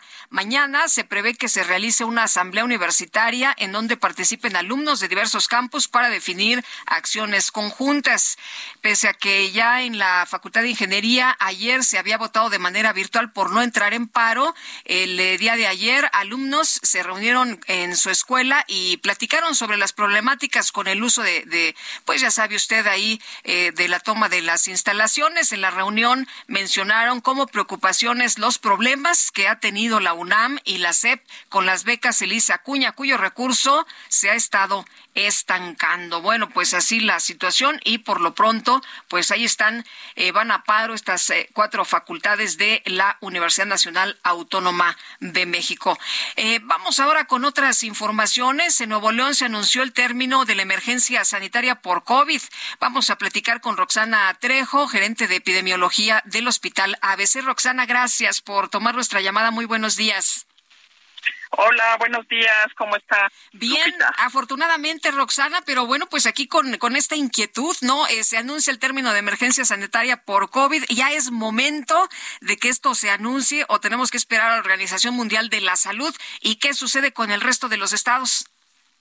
Pues fíjate que, mira, cada país puede, eh, por supuesto, tomar sus decisiones en base a, a, lo que observa en su país, pero por supuesto para, para el mundo pues quien nos tiene que indicar esta pauta es la Organización Mundial de la Salud y tiene que ver más con, con el tema de, de estas variantes que pueden estar mutando. Sabemos que SARS-CoV-2 pues ya se quedó con nosotros, eh, ya no lo vamos a eliminar, pero por supuesto necesitamos seguir con vigilancia, necesitamos seguir observando cómo se comporta y, por supuesto regresar a la normalidad o, o, la nueva adecuación a la normalidad, Lupita.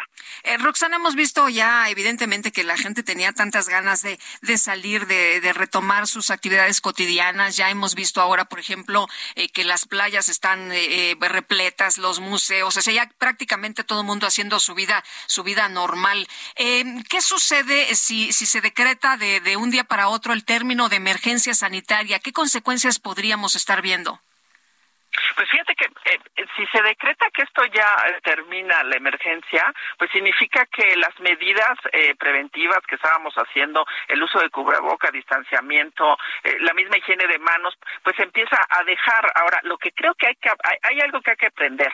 Cuando uh, el tema de la OMS nos pueda decir que se decreta, no significa que, que regresemos totalmente a la normalidad. Debemos de tener un aprendizaje en lo que sucedió. Y esto significa que si las personas, por ejemplo, hoy llegan a enfermar, si tienen que salir ir a algún lugar donde hay aglomeración de personas, pues hay que utilizar un cubreboca. Fíjate que hoy las personas están ansiosas en algunos lugares que todavía pues no se define si se retira el cubreboca, donde ya te lo piden, ¿no? Donde la gente ya se cansó de utilizarlo. Es entendible, pero creo que hay que aprender en qué momento lo tengo que utilizar, cuándo, cuándo tengo que hacer higiene de manos, eh, cuándo tengo que seguir estas medidas preventivas para evitar pues tener este estas variantes que mutan cada vez que la gente enferma. O sea, la capacidad del virus. Es cada vez que enferma una persona tiene la capacidad de mutar el virus. Y lo que no queremos es que estas vacunas que hoy están este pues en algunos países más fuertes la bivalente en Estados Unidos por ejemplo en otros países no pues después tenga que volverse a adecuar porque a lo mejor Omicron hace una mutación y ya tenemos algún otro eh, tipo de cepa que no tienen estas vacunas. Entonces lo que creo que es importante es continuar con la vigilancia epidemiológica en relación a las instituciones de salud para poder estar identificando y siguiendo. Lo que la OMS no quiere hoy es que dejemos de hacer vigilancia muchos países ya han dejado de hacer vigilancia en cierta proporción, vigilancia en relación al tipo de cepa que está circulando. Y es lo que no debemos dejar de hacer, aunque se decrete que ya termina la emergencia. O sea, no dormirnos en nuestros laureles, ¿no? Es correcto. Eh, Roxana, menos contagios, menos muertos es lo que hemos estado viendo ya en los últimos meses. Fíjate que yo creo que hemos tenido como una olita, ¿no? De aumento de casos, pero lo que sí observamos es que hay menos gravedad. Ahora, creo que otro aprendizaje, Lupita, que hay que tener es, a ver, si nosotros estamos sanos, si hoy a lo mejor somos diabéticos, hipertensos, hay que controlarlos, controlarnos, perdón, y los que no somos, hay que evitar llegar. Y entonces creo que el estilo de vida es algo que también nos está dejando el COVID-19, de que hay que tomar, este, pues, el timón por las manos y hay que cuidarnos para evitar riesgos. Y lo que observamos hoy es menos casos de gravedad, pero todavía puede existir uno que al final en una, en una familia es una tragedia. Entonces, creo yo que hay varios aprendizajes que hay que tener, pero sí lo que observa la estadística es eso, menores casos graves, sí, por supuesto puede haber picos como ahora, pues que la gente eh, va de vacaciones y regresa, seguramente va a haber contagios porque pues el SARS está circulando, pero sí hay que hay que tener eh, precauciones. Ahora, si nos dicen, a ver, eh, se termina la emergencia sanitaria por COVID, no es necesario que nos estén diciendo, a ver, aquí si está, eh, eh, si está usted en el, en el transporte, pues póngase el cubrebocas. Si está usted en una oficina donde hay mucha gente, póngase el cubrebocas. Si está en un lugar donde no esté ventilado, póngase el cubrebocas. O sea, eso ya lo aprendimos, ¿no? Se supone que ya lo aprendimos y que tendríamos que estar aplicando el cubrebocas. O si estoy enferma de, de gripe, pues para eh, beneficio de mis compañeros, yo me pongo el cubrebocas para no afectarlos, para no infectarlos. Totalmente de acuerdo, Lupita, porque creo que hay un tema importante. Recordemos que también SARS-CoV-2, el COVID-19, la enfermedad como tal, pues algunas personas pueden tener long COVID, ¿no? Que son estas secuelas que te puede dejar el COVID. Entonces, no significa que es como una gripa más. Hay que cuidarnos para evitar y esta conciencia que tú acabas de decir, pues eh, esperemos que, que, de verdad permeen las personas y lo utilicen en el momento correcto. Oye, además, Roxana, esto que mencionas, el long COVID, que ha sido espantoso para muchas personas, algunas eh, de plano todavía no se recuperan y son problemas de salud bastante severos. La verdad es que creo que, fíjate que el virus no tiene todavía mucha información que dar. Hay muchos estudios ya importantes en relación al long COVID y por eso es importante prevenir que no nos enfermemos, ¿no? Porque no sabemos en qué momento este particular pudiéramos tener esta esta, esta pues secuela que deja el, el virus como tal. Muy bien, Roxana, ha sido un gusto poder platicar contigo. Muchas gracias. Un abrazo, Lupita, a ti y todos tus seguidores. Hasta Igualmente, hasta luego. Roxana Trejo, gerente de epidemiología del Hospital ABC, pues a seguirnos, a seguirnos cuidando y en serio. Eh, le quiero comentar a usted que han acusado formalmente al sospechoso de filtrar los documentos secretos del Pentágono. Eh, hubo por ahí una declaración o que dijo es que quería impresionar a mis amigos, pero dijo el FBI, a ver si tomamos en cuenta tu declaración, pero vamos a investigar, por supuesto, a fondo de qué se trató todo esto, porque lo que se filtró fueron documentos súper importantes importantes. Este chavo, Juan eh, eh, Jack Teixeira, de 21 años de edad, fue arrestado en casa de su madre. Este joven soldado de la Guardia Nacional Aérea estadounidense en Massachusetts fue detenido preventivamente ayer como presunto responsable de la divulgación de numerosos documentos secretos en torno a la guerra de Ucrania y bueno, pues ya detenido formalmente. El gobernador de Nuevo León, Samuel García, anunció el término de la emergencia sanitaria por COVID-19 en la entidad. Almarrosa Marroquín Escamilla, secretaria de Salud de Nuevo León, gracias por platicar con nosotros. Buenos días.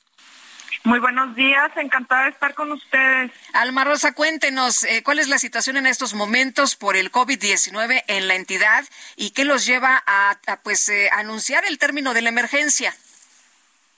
Bien, bueno, pues hemos eh, transitado por un periodo ya largo de ocho meses en el que el semáforo epidemiológico del Estado se ha encontrado en verde.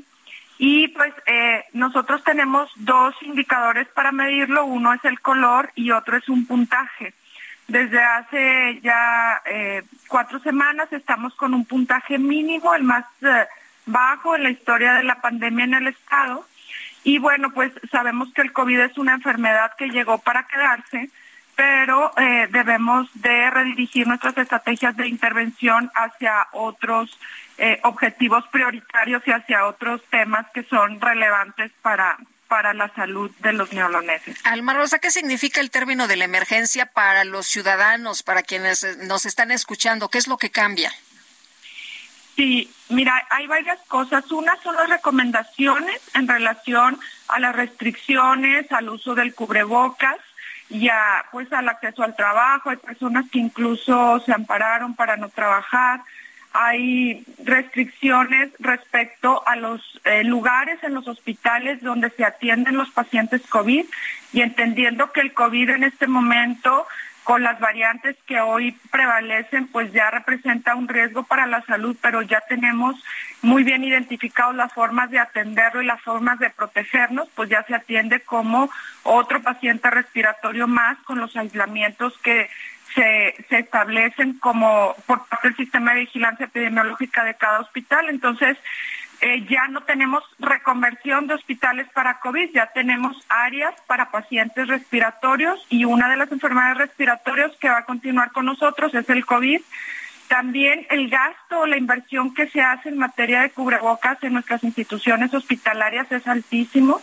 Imagínate que pues tenemos una circulación de entre mil y dos mil eh, colaboradores a veces más durante el día, en los cuales pues tienen que portar el cubrebocas en todas las áreas y no necesariamente se requiere, entonces pues también se derivan estas inversiones hacia o esta, este eh, recurso económico hacia otros aspectos que pudieran ser también de importancia en materia de salud. Es decir, ¿se deja de usar el cubrebocas en los hospitales?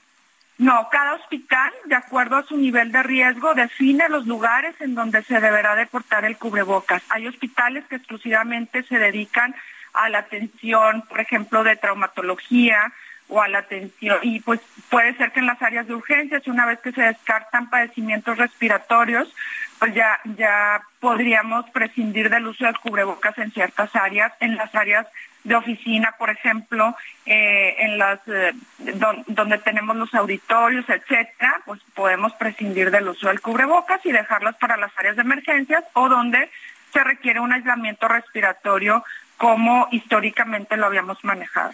Para la eh, ciudadanía en general, eh, centros comerciales, eh, oficinas, elevadores, em, autobuses, ahí, ahí que se recomienda que cada quien lo use de acuerdo a su criterio.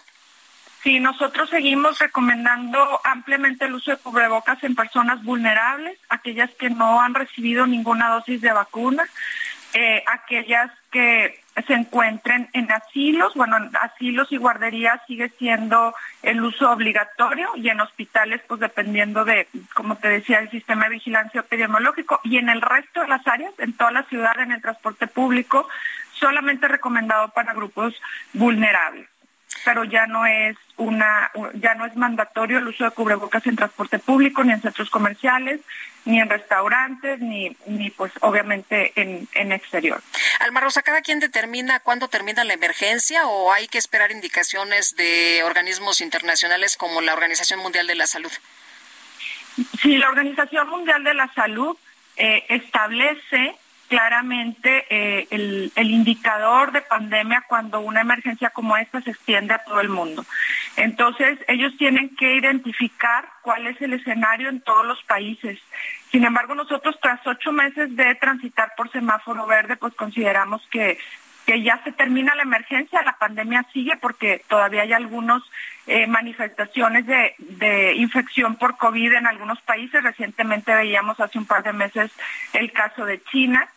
Eh, sin embargo, eh, el, el, término de emergencia en el Estado pues desaparece, sin embargo, pues vamos a estar atentos y vamos a seguir evaluando a través de nuestros protocolos eh, el, comportamiento de, este virus, así como el comportamiento de otros virus que también pudiesen representar una emergencia. Tenemos por ahí la viruela símica, tenemos otro tipo de enfermedades que también merecen la pena que, que pongamos toda nuestra atención. Muy bien, Alma Rosa Marroquín Escamilla, muchas gracias por conversar con nosotros esta mañana. Muy buenos días. Encantada, muy buenos días. Hasta, luego.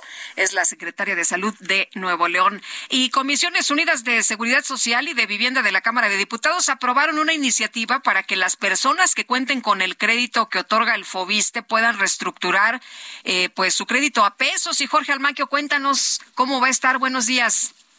Nuevamente, Lupita, te saludo con gusto, al igual que a todos los amigos de El Heraldo Radio, y así es. En Comisiones Unidas de Seguridad Social y de Vivienda aprobaron una iniciativa para que las personas que cuenten con el crédito que otorga el FOBISTE puedan reestructurarlos a pesos, lo que les dará certeza de que sus créditos se liquidarán en un plazo máximo de 30 años, al precisar que, transcurrido este tiempo, se liberará el saldo pendiente. La presidenta de la Comisión de Seguridad Social, Angélica Ivón Cisneros Luján, subrayó que tal liquidación dejará de operar en caso de pagos omisos. Da además la posibilidad de considerar el salario base más las compensaciones garantizadas que conforman el total de las percepciones como la base para el cálculo del crédito siempre y cuando lo acuerde así la persona trabajadora con el fondo. Sonia Rincón Chanona, diputada de Morena, expuso su caso y dijo que aunque no es la solución que quieren las y los trabajadores, es un avance para quienes han sufrido el yugo del Fobiste como ella. Tuve un crédito y de un monto de 480 mil pesos le pagué un millón trescientos mil pesos al gobierno sin que me diera la oportunidad de finiquitar mi crédito. Se incorpora además el concepto de institución pensionaria como la responsable de emitir los descuentos de manera oportuna para el caso específico de las personas pensionadas, lo que evita el pago de recargos por saldos vencidos o pagos no aplicados a sus adeudos, entre otros beneficios. Lupita amigos, el reporte que les tengo. Muchas gracias, Jorge. Pues hay que aprovechar y hay que beneficiarnos, ¿no? De estas eh, nuevas eh, acciones allá en Fobiste. Vamos a poder reestructurar a pesos los créditos, así que tómelo en cuenta. Y la ministra presidenta de la Suprema Corte de Justicia de la Nación, Norma Piña, aseguró que los cuestionamientos a la labor de los juzgadores, lejos de desanimarlos, debe ser una invitación a realizar cada día mejor su trabajo. Ya sabe usted, pues, cómo los trata el presidente López Obrador y cómo se ha expresado de los juzgadores. Diana Martínez, cuéntanos, buenos días. Así es, Lupita, muy buenos días. La ministra presidenta Norma Piña aseguró que los cuestionamientos a la labor de los juzgadores, lejos de desanimarlos, debe ser una invitación a realizar cada día mejor su trabajo, con honestidad ética e intelectual. La presidenta del máximo tribunal participó en la conferencia Desafíos pendientes de igualdad de género, convocada por el Colegio de Jóvenes Estudiantes de Derecho y Nuevos Profesionistas de la Suprema Corte de Justicia de la Nación e impartida por Francisca Pou, investigadora del Instituto de Investigaciones Jurídicas de la UNAM. Piña Hernández señaló que a los juzgadores les halaga el reconocimiento externo, pero su función es resolver los conflictos apegados a las razones del derecho. Insistió en que eh, deben hacer bien su trabajo y comprender con atención lo que plantea cada uno de los justiciables. Hasta aquí mi reporte.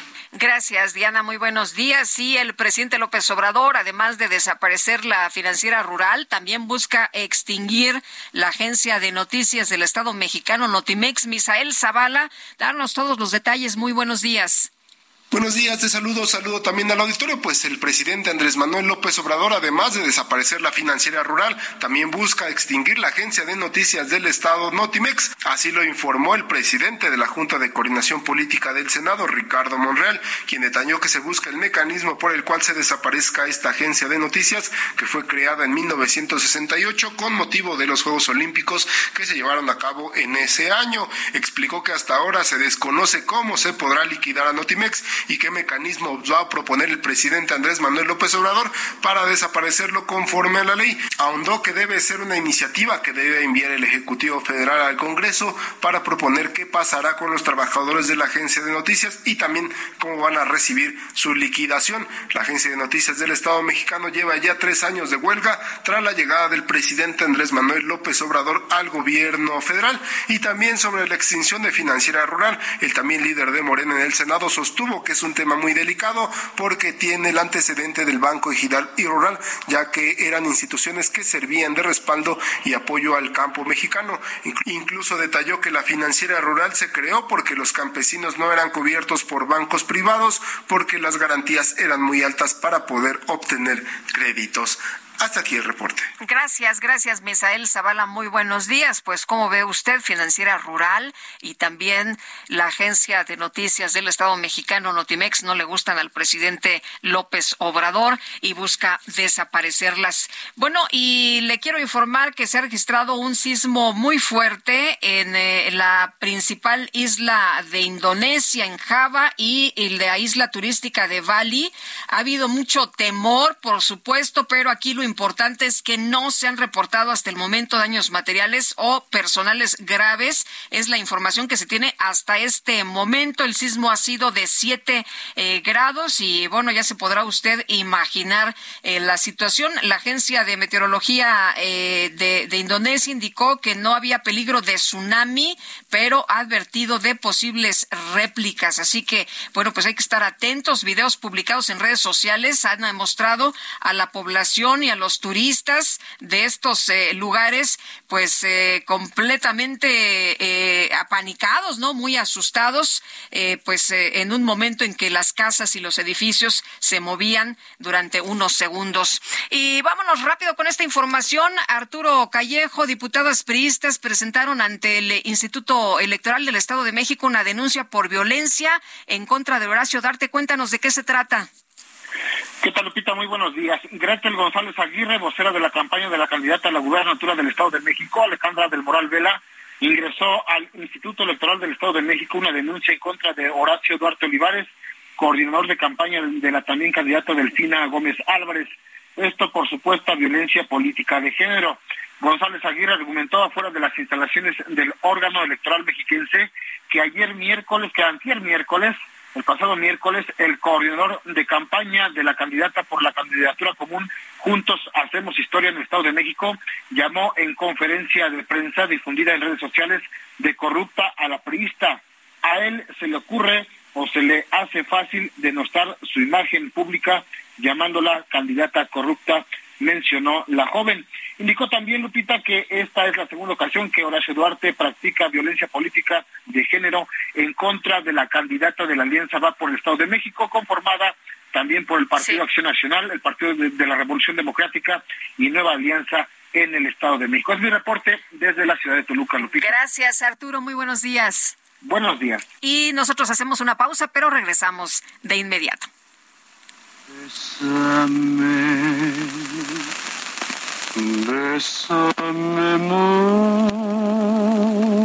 mucho. Each time I cling to your kiss, I hear music divine.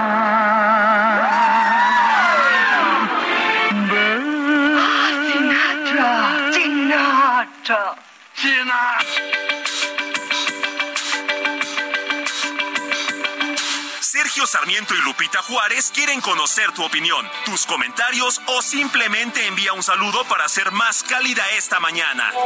Envía tus mensajes al WhatsApp 55 20 10 96 47.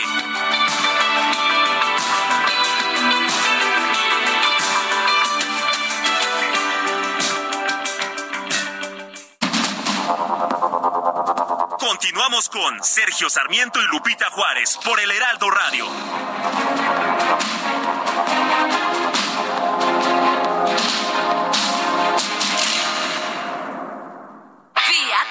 Los precios altos. En abril tenemos los enganches más bajos para que estrenes un Fiat Mobi, Fiat Argo o Fiat Pulse. El mejor momento para estrenar con enganches desde 20 mil pesos. Fiat estrena. Con poco te lo llevas. Solo del 20 al 24 de abril. Fiat.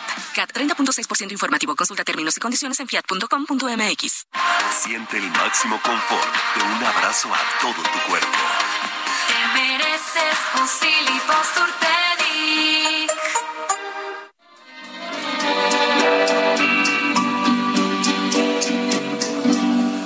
Pasaste a mi lado con gran indiferencia. Tus ojos ni siquiera voltearon hacia mí. Te vi sin que me vieras, te hablé sin que me oyeras toda mi amargura se ahogó dentro de mí. Me duele hasta la vida saber que me olvidaste, pensar que ni desprecios merezca yo de ti. Y sin embargo sigue unida mi existencia. Ay, estábamos dejando la canción para que usted cantara todo pulmón, por supuesto. Estamos escuchando 100 años, recordando al gran Pedro Infante. Y nos dice una persona en el auditorio, eh, J. Guillermo Castillo. Buenos días, Lupita. El pueblo de México tiene otros datos. Pedro Infante no ha muerto. Qué bonito iniciar con esa gran voz. Crecí con él y siempre me hace sentir cerca de mi papá. Si pudiéramos oír 100 años, excelente fin de semana. Gracias, gracias. No nos pone su nombre esta persona, pero ahí está, 100 años. a mi lado con indiferencia. Feliz viernes, Lupita, escuchando el mejor noticiario de la galaxia y ahora con Pedro Infante. Un fuerte abrazo desde la hermana República de Polanco, Francisco 1955. Saludos a todos nuestros cuates allá en Polanco. Hola, buen día. En gusto se rompen géneros. Lo siento, Pedro Infante no es de mi agrado. Saludos a Lupita sin Sergio. Muchos saludos. Pues sí, eso es lo que nos enriquece, ¿no? Tener opiniones y gustos diferentes. Y no imagínese qué aburrido que todos pensáramos igual, que a todos nos gustara lo mismo. Pues no.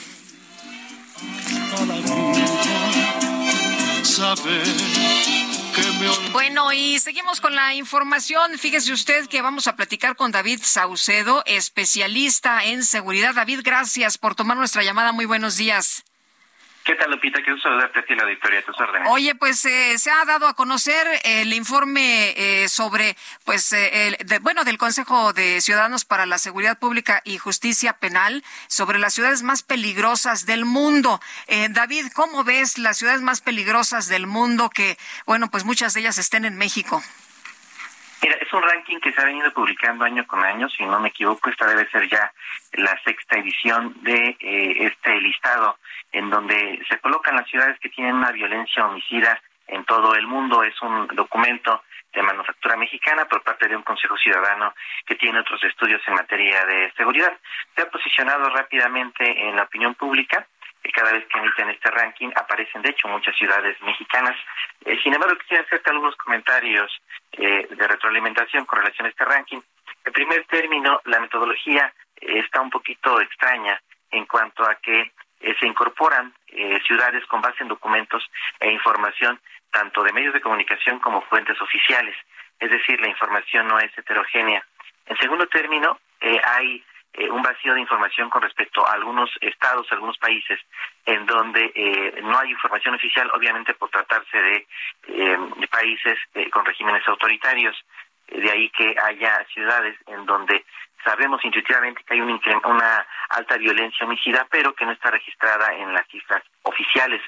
Eh, por otro lado, en algunos casos, eh, para determinar que una ciudad tiene un alto nivel de violencia, eh, incorporan en, en esta misma categoría a varias ciudades, es decir, a varios municipios o condados. No es el caso de las ciudades norteamericanas. Es decir, este ranking eh, que sí nos ofrece un parámetro con respecto a la violencia que ocurre en varias eh, zonas urbanas del mundo, me parece que es bastante heterogéneo, eh, son cifras un poco dudosas y que merecería un esfuerzo adicional por parte de sus autores para mejorar la metodología y poder explicarnos a detalle cómo es que llegan a estos datos y a esta, a esta clasificación numérica. Pues interesante, David, lo que nos eh, comentas, aunque cuando uno lee la, eh, pues la lista, eh, los que viven aquí en México y sobre todo en estos lugares que han sido publicados como peligrosos, pues seguramente que coinciden, ¿no? Porque, por ejemplo, está Celaya, está Ciudad Juárez, está Irapuato. Mm, no nos suena muy disparatado, ¿no? Eh, En efecto, aunque te pondría algunos ejemplos con respecto a lo que me mencionas, en el caso de Celaya también se incorpora la violencia de municipios vecinos, no solo de la ciudad de Celaya. Eh, en el caso de las ciudades norteamericanas no es así. Nada más se incorpora el dato consolidado de la ciudad, es decir, toman en, en el caso de México zonas metropolitanas que incorporan a varios municipios. En el caso de los Estados Unidos, solo ciudades. Hay evidentemente ciudades que se encuentran en guerra eh, y no están contempladas en, en este ranking.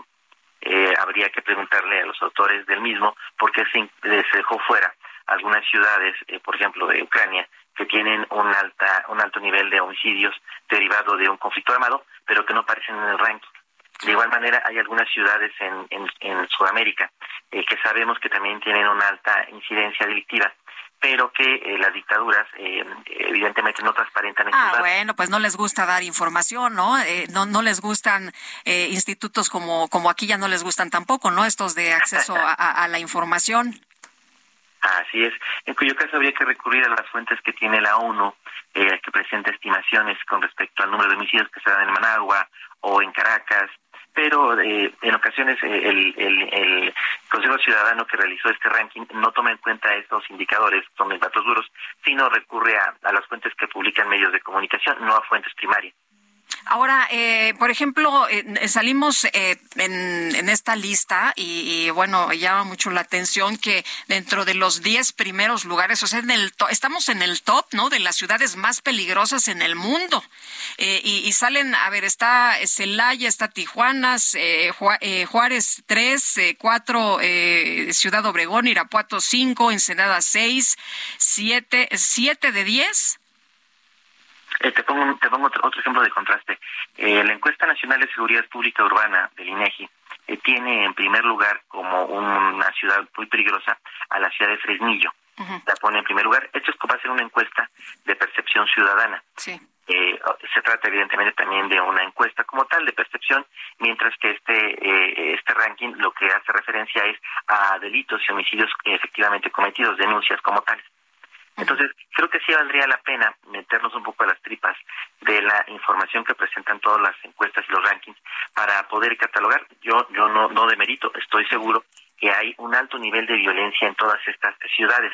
Eh, mi punto de discordancia es con respecto a si las ciudades mexicanas se encuentran realmente en el pico o bien se encuentran a media tabla. Mi impresión es que están a media, a media tabla. A media tabla. Oye, aunque, aunque tú preguntas a las personas y, y bueno, pues también podría ser un tema de, de, percepción, pero si vemos en las noticias, si vemos los reportes periodísticos, pues siempre estamos hablando de violencia en estos lugares, ¿no? Sí, por supuesto. Incluso hay otras maneras de catalogar el nivel de violencia de las ciudades como es fácil suponer, el nivel de, violencia que hay en la Ciudad de México es más grande que el, el, nivel de violencia que hay en la ciudad de Tuxtla Gutiérrez. ¿De qué manera se pueden equiparar con la famosa tasa de homicidios cometidos por cada 100.000 habitantes? Es decir, habría que establecer otros parámetros porque el tamaño mismo de las ciudades nos ofrece datos distintos en función del tamaño de la población. Sí, claro. Bueno, y, aquí la tragedia es eh, justamente que, que, en México haya tanta violencia, ¿no? Independientemente si nos ponen en el número uno o en el cien. En efecto, de eso no tiene ninguna duda. Me parece correcto eh, tu apreciación. Lo que tenemos que hacer es combatir esta violencia. Entiendo que la nueva Comisión de Combate al Homicidio, que es un símil, eh, un clon de lo que es el, la Comisión de Combate al Secuestro, tiene por objeto bajar el número de homicidios que se cometen de manera regular en el país. Hay cinco estados que aparecen en cada conferencia mañanera como los de mayor violencia en cuanto al número de homicidios y me parece que es una tarea pendiente. Quizá ya al actual gobierno no le queda el suficiente tiempo uh -huh. para poder reducir estas tasas de homicidio y sin duda se trata de una asignatura pendiente que tendrá, eh, me parece que el siguiente sexenio que atender de manera eh, primordial.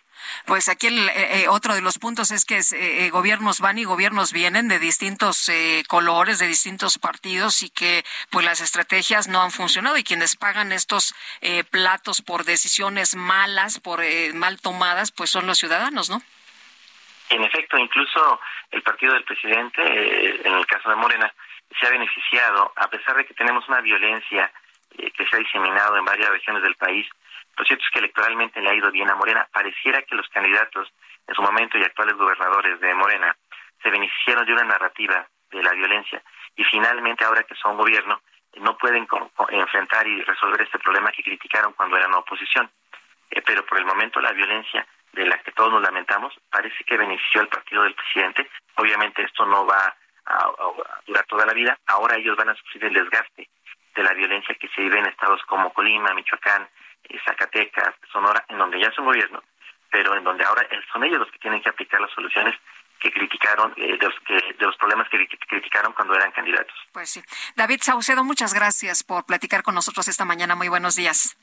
Gracias a ti, Lupita. Un abrazo. Hasta luego, igualmente, especialista en seguridad, David Saucedo. Y nosotros le tenemos un resumen de lo más importante. Presidente Andrés Manuel López Obrador aseguró que los conservadores están molestos por la compra de plantas de generación de energía eléctrica de la empresa Iberdrola porque va en contra de la política privatizadora. Por eso les molestó muchísimo, ¿no? Lo de Iberdrola, porque va en contra de su política privatizadora. Pues lo que querían era que desapareciera la empresa pública, en este caso la Comisión Federal de Electricidad para que todo el mercado de la industria eléctrica quedara en manos de particulares y a padecer los consumidores, como en Europa, donde tienen que pagar tarifas altísimas de consumo de energía eléctrica. Bueno, y eh, hay que recordar al presidente Lula da Silva, ¿no? Que recibió una inversión de Iberdrola precisamente por 5.300 millones de pesos. En México se hizo una transacción que no era necesaria, pero ¿qué tal allá en Brasil? Llega Iberdrola y le meten esta cantidad, esta inversión. Imagínese nada más cuáles son los buenos negocios. Usted dígame. Las Comisiones Unidas de Vivienda y de Seguridad Social de la Cámara de Diputados avalaron modificaciones a la ley del ISTE para permitir que el instituto solicite el descuento de hasta el 30% del salario de los trabajadores para el pago de créditos hipotecarios. Y en un enfrentamiento en la comunidad de Santa Ana, en el estado de Hidalgo, cinco hombres fueron asesinados y sus cuerpos quedaron abandonados en una parcela de cultivo. El expresidente de los Estados Unidos, Donald Trump, llegó este jueves a Nueva York para ser interrogado por una demanda civil en su contra por presunto fraude por 250 millones de dólares. Un tribunal federal de apelaciones de la Unión Americana determinó que la píldora abortiva mifepristona sí podrá seguir disponible en el país, pero redujo el periodo de embarazo en el que se puede tomar hasta las siete semanas de gestación.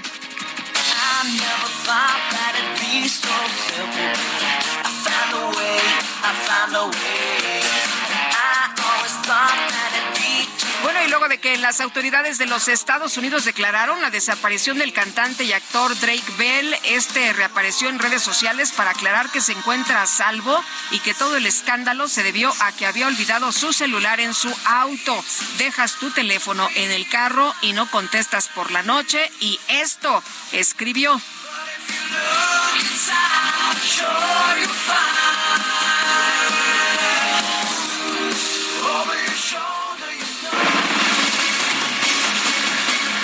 Vámonos con Mónica Reyes. Adelante, Moni, buenos días. ¿Qué tal? ¿Cómo están? Sergio, Lupita, amigos del Heraldo Radio. En Citibanamex nos preocupamos por ti. Por eso, te damos tres simples pasos para prevenir el fraude empresarial. Uno, si te llaman y te piden información como claves de tu NetKey y contraseñas, es fraude. Cuelga y repórtalo a Citibanamex Resuelve o City Service. 2. Asegúrate de estar tecleando la página correctamente www.bancanetempresarial.banamex.com.mx 3. Para más seguridad, descarga la herramienta antiintrusos IBM Security Trusted Report. 1, 2, 3, juntos contra el fraude. Regreso con ustedes. Gracias. Gracias, Mónica Reyes. Y el impacto del estrés laboral, además de afectar la salud mental de los trabajadores y su rendimiento, es perjudicial para el desempeño de las empresas. Fernando Ansúrez, fundador de EXMA, ¿cómo estás? Muy buenos días. Muy buenos días. Números alarmantes, ¿no? 7.5 de cada 10 mexicanos llegan a lo que llamamos en el término anglosajón el burnout, es decir, o sea, se quema, un ¿no? agotamiento crónico. te quemas, te, quemas, no, hombre, qué barbaridad. Oye, pero, pero cómo, cómo se detecta y, y cómo, eh, pues, eh, en beneficio tanto de, de la persona como de las empresas. Mira, una palabra, ansiedad, y la ansiedad se puede detectar de varias maneras. Por ejemplo, ansiedad de ir a comprar cosas que no necesitas. Dos, de comer, de comer todo el tiempo como de estar picando por aquí, todavía tengo hambre, acabo de comer, pero quiero algo dulce, y todo el tiempo estamos comiendo o bebiendo. Y en la noche mucho insomnio, por ejemplo, dolores de cabeza eh, frecuentes, mal humor, estamos irritados, contestamos feos, feo en la oficina o en la casa o en la calle, picamos. Es, es, son algunos síntomas de que estás empezando a perder la paciencia o la tolerancia por desgaste del cuerpo. Y el cuerpo lo que hace es mandar mensajes, porque el cerebro o, o enfrenta o corre. Son básicamente las dos alertas que tenemos para saber que nuestro estrés se está convirtiendo en crónico. Oye, y, bueno, nos dabas estos estos eh, datos. Eh, ¿De qué manera es el, el impacto para, para las empresas y, de verdad eh, se puede dar pues días para los empleados por por asuntos como estos? Si, si digo, ay, es que sabes qué? que tengo ansiedad, no voy a venir a trabajar, ¿le importa a la empresa? Mira, no no le importa lo que le debería importar, pero esto sin duda alguna es un son números que se van a llevar muchísimo a que las personas dejen de ir a laborar.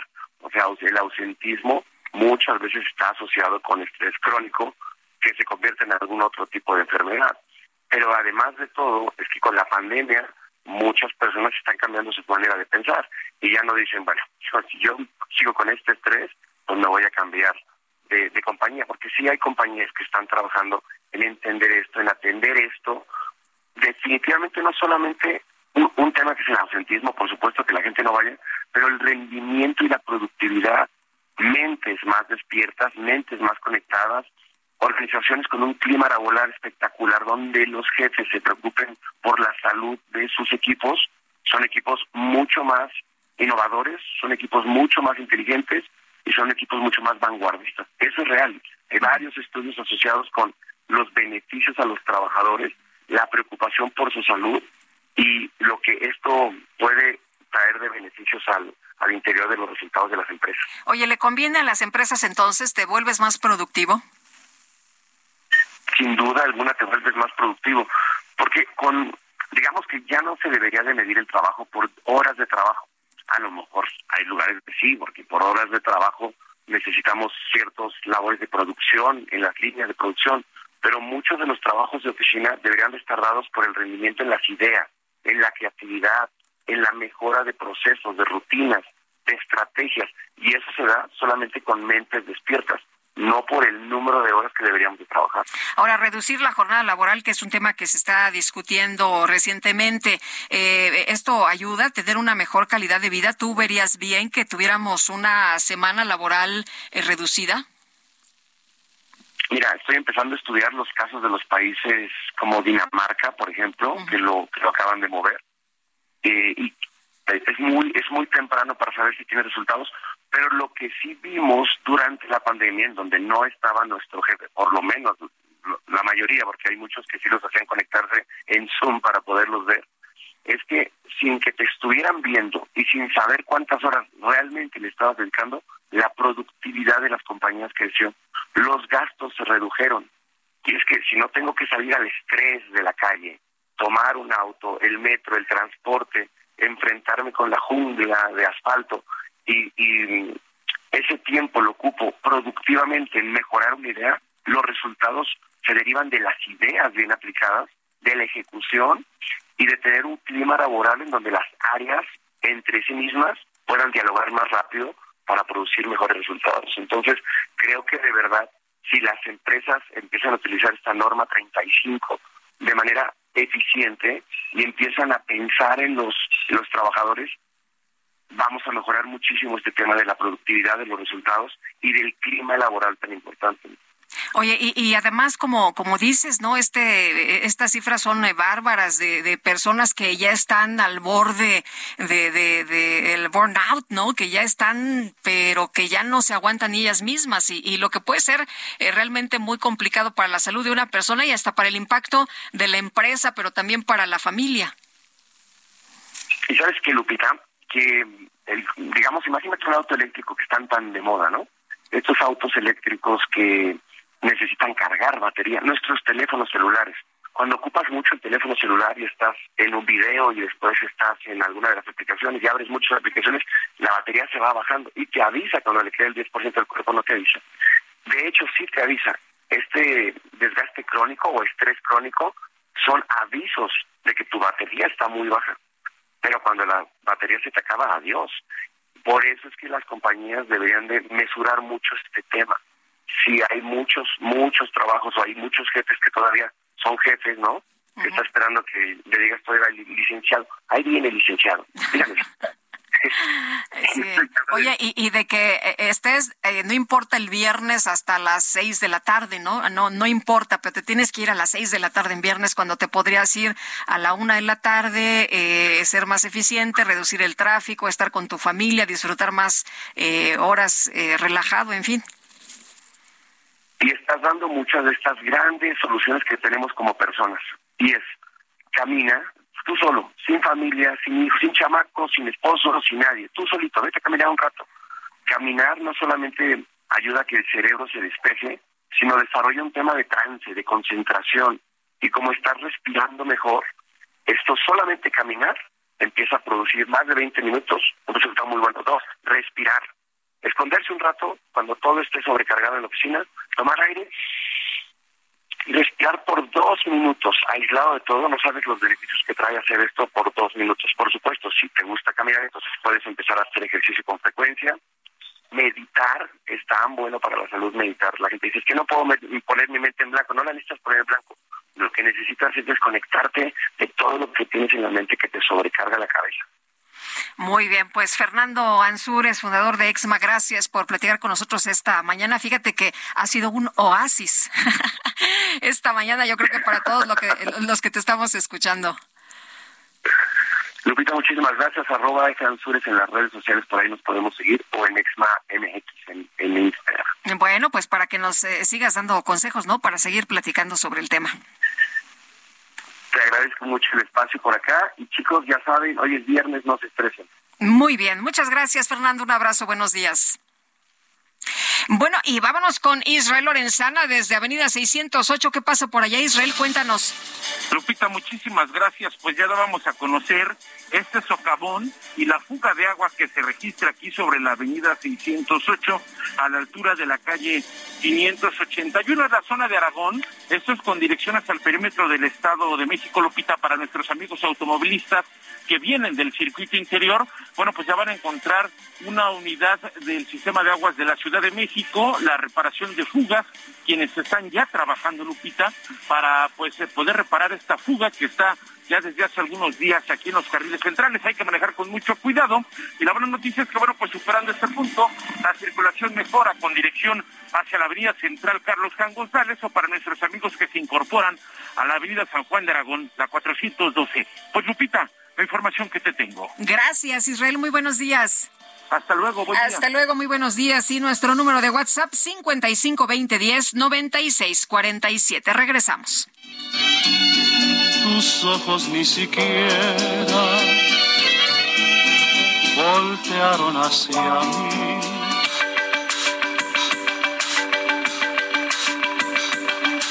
Sergio Sarmiento y Lupita Juárez quieren conocer tu opinión, tus comentarios o simplemente envía un saludo para ser más cálida esta mañana. Envía tus mensajes al WhatsApp 55 20 10 96 47.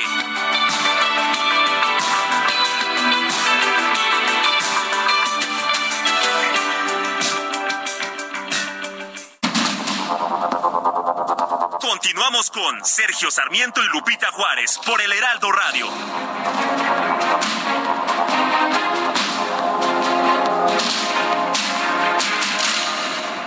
Gastrolab, historia, recetas, materia prima y un sinfín de cosas que a todos nos interesan.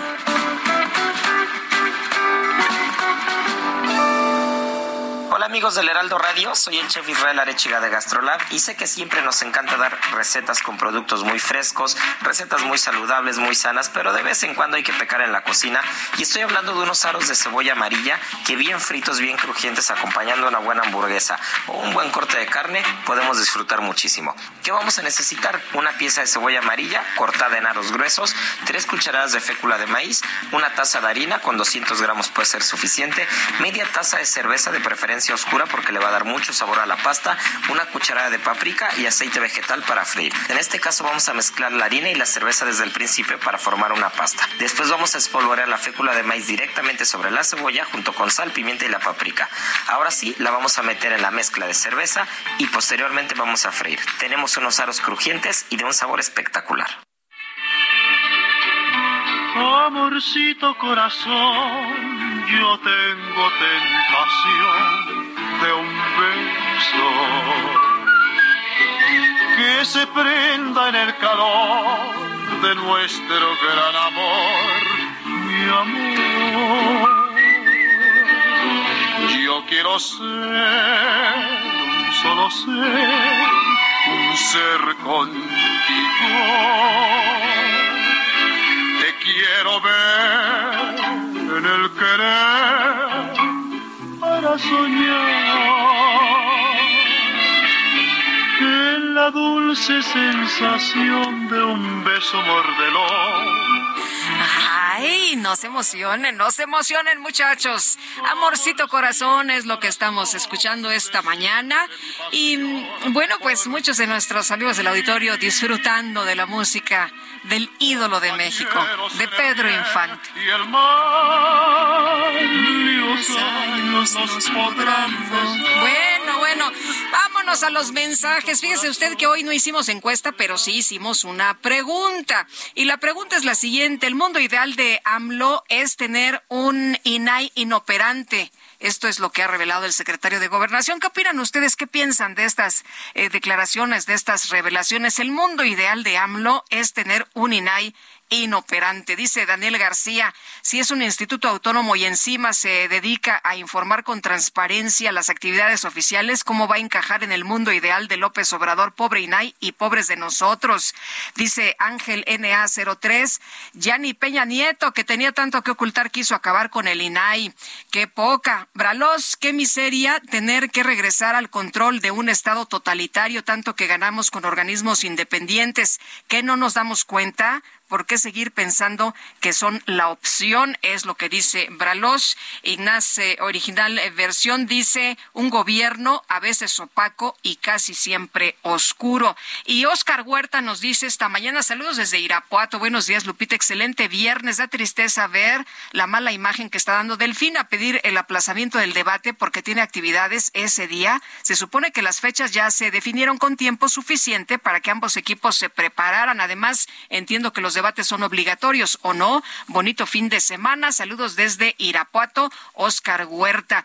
Bueno, eh, pues pueden tomar la decisión de no acudir. Ya Delfina Gómez dijo que sí tenía un evento importante, una reunión con mujeres ese día, pero que lo va a posponer, que sí va a ir, ¿no? Ya por lo pronto, pues esa fue la, información que se dio a conocer, que sí va a acudir. Los debates son obligatorios para los institutos electorales. Los tienen que armar eh, de acuerdo con la legislación de cada estado, de acuerdo a lo que hayan eh, acordado, pueden ser eh, dos o hasta tres debates. En este caso van a ser solo dos, pero pues si un eh, candidato no quiere acudir, nadie lo puede obligar a que acuda o no. Se acordará usted en el 2000, que fue 2006, ¿no? 2000, 2005 que eh, conduje un eh, debate presidencial eh, en el que el en el que el actual presidente López Obrador, entonces candidato, decidió no acudir al evento, no acudir al debate. Y bueno, pues esa fue su, su decisión en ese momento. Muchos lo leyeron como pues una, una mala táctica, ¿no? que había leído mal el candidato López Obrador en ese momento, que había evaluado mal y bueno, pues que eso le había costado, por supuesto, algunos votos. Eh, Lupita, buenos días, soy Maricruz, su fiel radio escucha. Mi mensaje es para el presidente que no es posible que siga disponiendo de los recursos para investigaciones de sexenios pasados y necesarios cuando tiene tanto por mejorar para la población, educación, medicamentos, mejoras en carreteras, vías principales. Es necio, quiere revivir a muertos. Saludos desde Tlanepantla. Pues saludos a todos nuestros amigos allá en Tlanepantla y un abrazo, Maricruz. Gracias por opinar con nosotros esta mañana, por participar con sus comentarios y sus opiniones. Y vámonos con Mónica Reyes. Gracias, Sergio Lupita, amigos. Gracias, gracias de verdad. Estamos aquí con Sergio Lupita para decirles a ustedes, amigos del Heraldo Radio, que esta es la temporada perfecta para salir de vacaciones con tu pareja, familia o los amigos. Y lo mejor es que con un crédito personal Citibanamex puedes hacerlo realidad. Si ya recibiste una invitación, aprovechala y solicita tu crédito en minutos desde la app Citibanamex móvil, Bancanet o en una sucursal. Además, por promoción, no pagas comisión por apertura. Elige el plazo que más te convenga, con tasa de interés anual fija preferencial. No esperes más y emprende tu vuelo. Requisitos y caten. citibanamex.com. Regreso con ustedes a seguir escuchando noticias. Sergio Lupita, gracias. Gracias, Moni. Mónica Reyes, el comisario de la comunidad de Orcasitas del municipio de San Luis, Acatlán, ordenó a la policía rural detener y encerrar en la cárcel al director de un portal de noticias. ¿Y sabe usted por qué? Pues porque no le gustó la información que difundió. Eh, ¿Qué difundió? Bueno, pues en sus redes sociales dio a conocer un video de un vivero del programa federal Sembrando Vida en el que no hay plantaciones. Se trata de Bertín Chino González, quien eh, dijo que difundió este video en su portal de noticias Prensa del Sur y después de que la gente vio el video, varios policías rurales llegaron a su casa y le dijeron que por órdenes del señor comisario municipal Ángel Morales estaba detenido. Lo subieron a una camioneta, lo encerraron en la cárcel y el comisario con la gente del pueblo pues eh, realizó una asamblea en donde se determinó el castigo que se le va a aplicar. Se hace, eh, dice, dice este eh, compañero, hago responsable al comisario de esta comunidad de lo que me pueda pasar a mí y a mi familia. Lo único que hice fue dar a conocer lo que está pasando en ese lugar, así como he difundido otros viveros del programa Sembrando Vida en la región de la montaña. No, pues no les gusta la transparencia, no les gusta el periodismo, no les gusta que haya eh, información. Y bueno, pues cómo, cómo detienen todo esto, pues eh, mandando a la cárcel al reportero. ¿Qué le parece? La ministra Loreta Ortiz eh, propondrá al Pleno de la Suprema Corte de Justicia de la Nación negar un amparo a la Organización México Unido contra la Delincuencia que impugnó cinco artículos de la ley de la Guardia Nacional. Cristina Reyes, directora de litigio estratégico, eh, cuéntanos cómo ves esta, pues, este, esta propuesta. muy buenos días, te saludo con mucho gusto. Buenos días, Lupita. Muchas gracias por el espacio.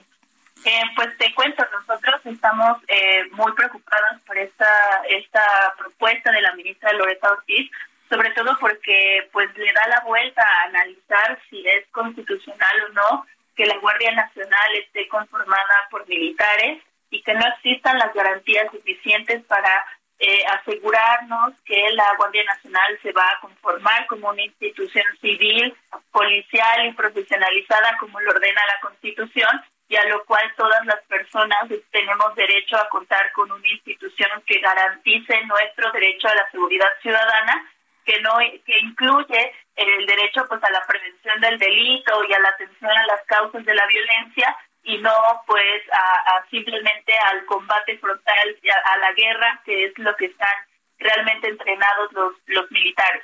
Oye, en México Unido contra la Delincuencia han insistido una y otra vez en que los mandos deben ser civiles. Eh, ¿Siguen pensando en lo mismo? ¿Siguen eh, pensando que lo mejor es que haya mandos civiles?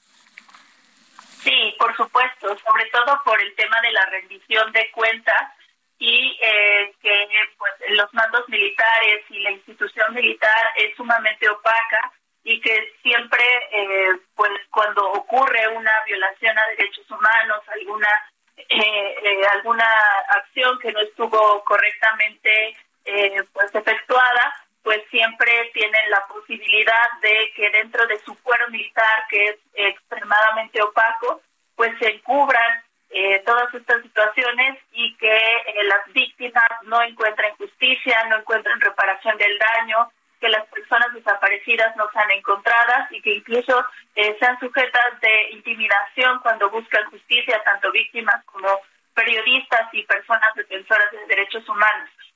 vemos muy grave que la seguridad se quede en manos de una institución que no le va a rendir cuentas a la sociedad y que lo único que busca es derrotar al enemigo, pero no eliminar la violencia de la que todos somos víctimas.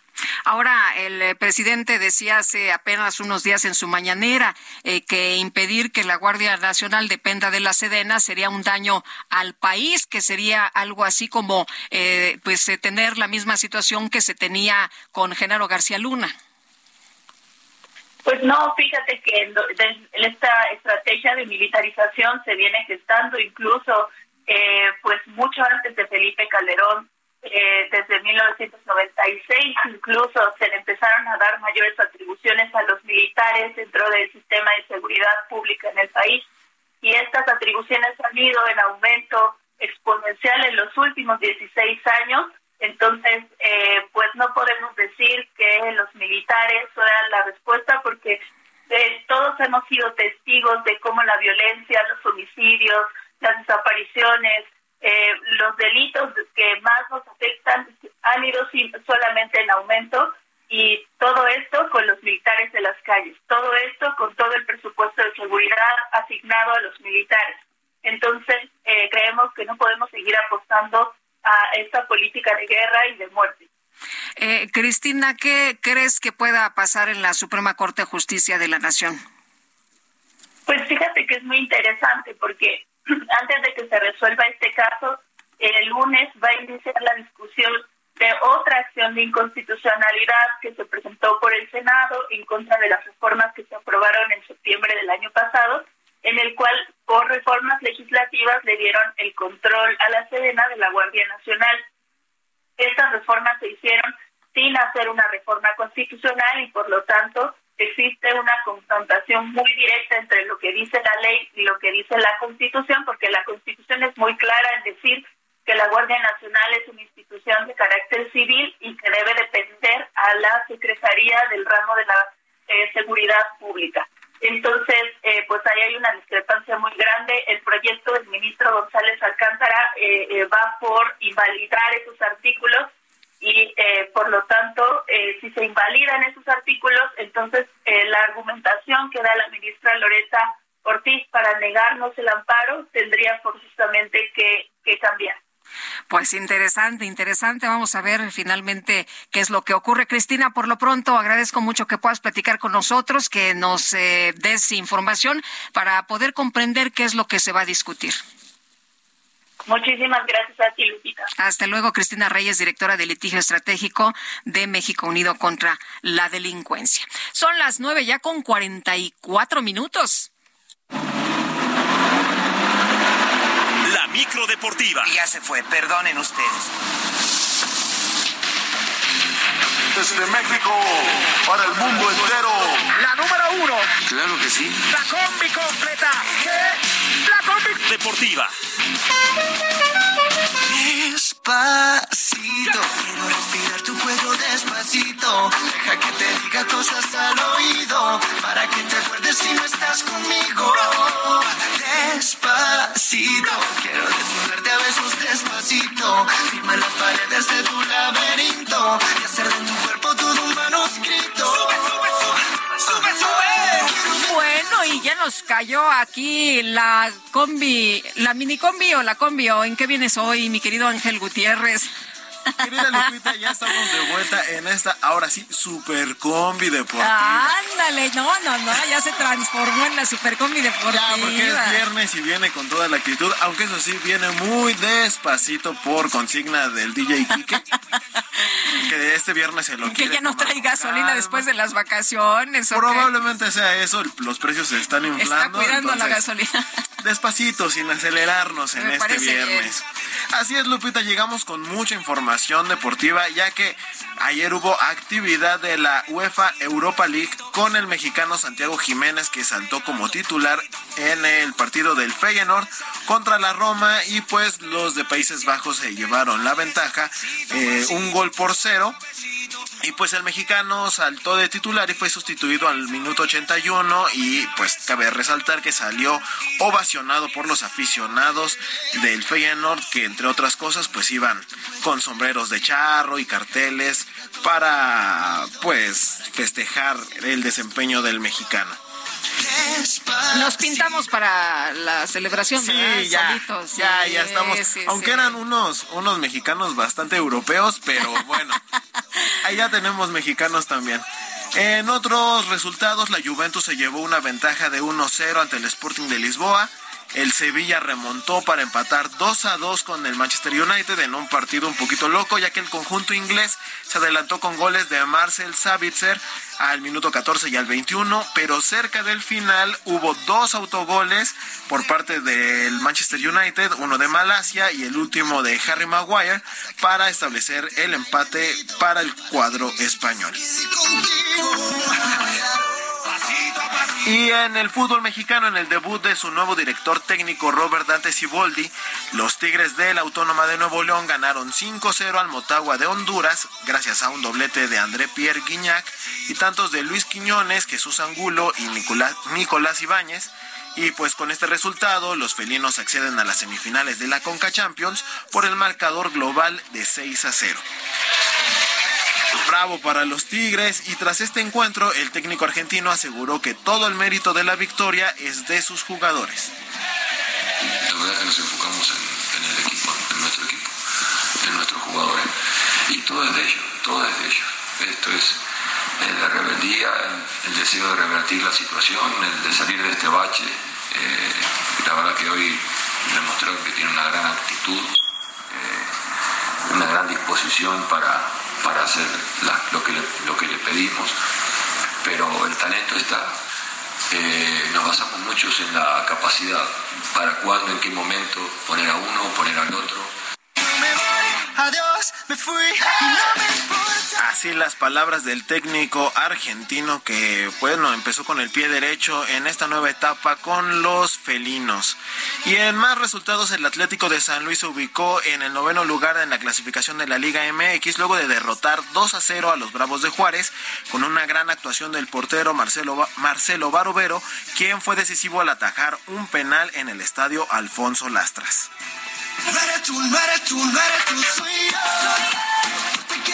Y pues con este ritmazo pasamos a información del béisbol, ya que los Reyes de Tampa Bay hicieron historia en las grandes ligas de béisbol al llegar a 13 triunfos en fila luego de vencer 3 a 9 a los Medias Rojas de Boston. Con este resultado, pues empatan el registro que hicieron los cerveceros de Milwaukee en 1987 y los Bravos de Atlanta en 1982. Y pues hay que destacar que en este cuadro pues destaca la participación del mexicano Randy Arozarena. Pues hasta aquí la información de los deportes, Lupita, muchas gracias. Buenos días y muy buen fin de semana. Bonito fin de semana. Hasta luego, Ángel Gutiérrez.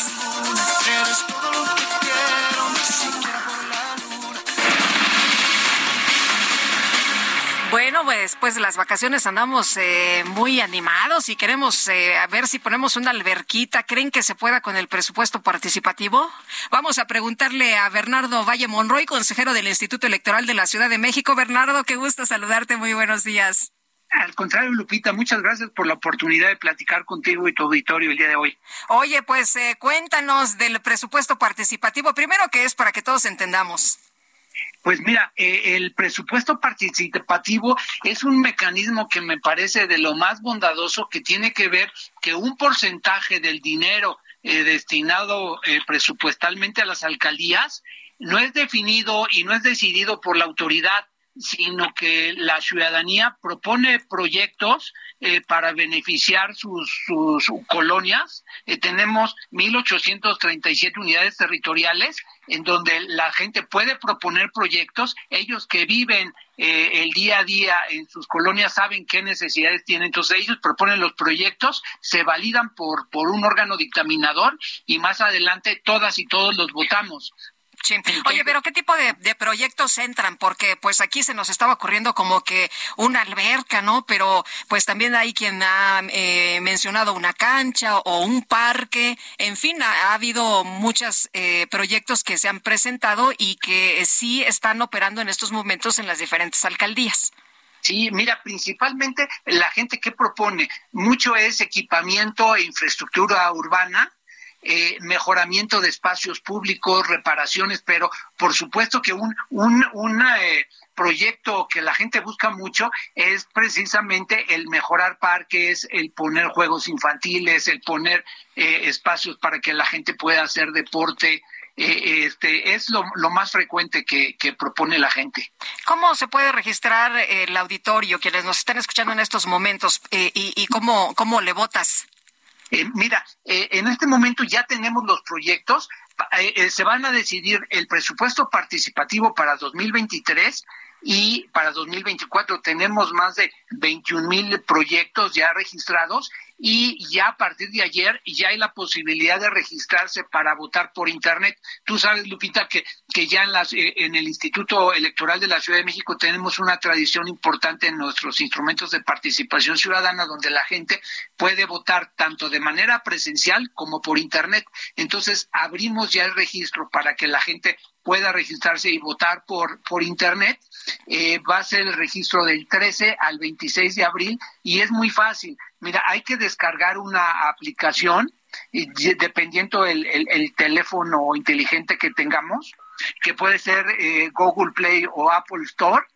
Eh, se descarga la aplicación y teniendo a la mano la credencial para votar, es que se registre, se escanea la, la credencial, eh, la aplicación es muy intuitiva y nos ayuda de manera muy simple a ir haciendo eh, todos los pasos y eh, de, verdad en unos minutos queda uno registrado para, para poder votar. Oye, Bernardo, ¿es más ahora las personas que votan por Internet a las presenciales, se, se les hace mucho más fácil? Pues no, todavía la gente, quiero decirte que, que acude más eh, eh, de manera presencial, pero me parece que es una buena, buena opción para la gente que tiene que salir de la ciudad, que se encuentra enferma, que tiene algún problema para trasladarse a, a su mesa. Además que hay gente que ya que a muchos nos gusta ya utilizar las herramientas tecnológicas y pues optamos por esta vía. Oye, y bueno, eh, eh, lo, de la alberca lo, lo posponemos, ¿no? Lo, lo, proponemos para el año que entra. Hay que ponernos listos con los tiempos. ¿Cómo ves la participación de la gente? ¿De veras se interesa? ¿De veras está atenta? Eh, mira, quiero decirte que, que este, nosotros sí observamos que, que una parte importante de la población ya conoce nuestros instrumentos de participación ciudadana, que no es la participación que nos gustaría que hubiera pero quiero decirte que eh, eh, lo que me he dado cuenta a lo largo de, los años que llevamos este instrumento es que las colonias, los espacios, sí se transforman con el presupuesto participativo. Es mucho el dinero que, se destina para esto eh, y que creo que es importante que todas y todos nos involucremos. Creo que, que todos sabemos y todas sabemos qué proyectos se necesitan en nuestras colonias y es importante que participemos. Muy eh, Bernardo, si alguien eh, necesita la, dirección de, nueva cuenta, ¿nos la puedes repetir? Eh, mira, la, la página de internet del instituto es www.ism.mx. Muy bien. Y cuentan toda la información, sí. Gracias, Bernardo. Un abrazo, buenos días. Al contrario, muchas gracias. Heraldo Media Group presentó Sergio Sarmiento y Lupita Juárez.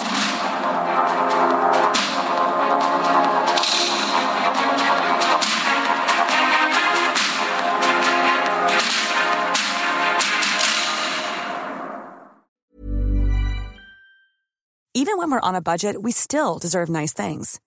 Quince is a place to scoop up stunning high-end goods for 50 to 80% less than similar brands.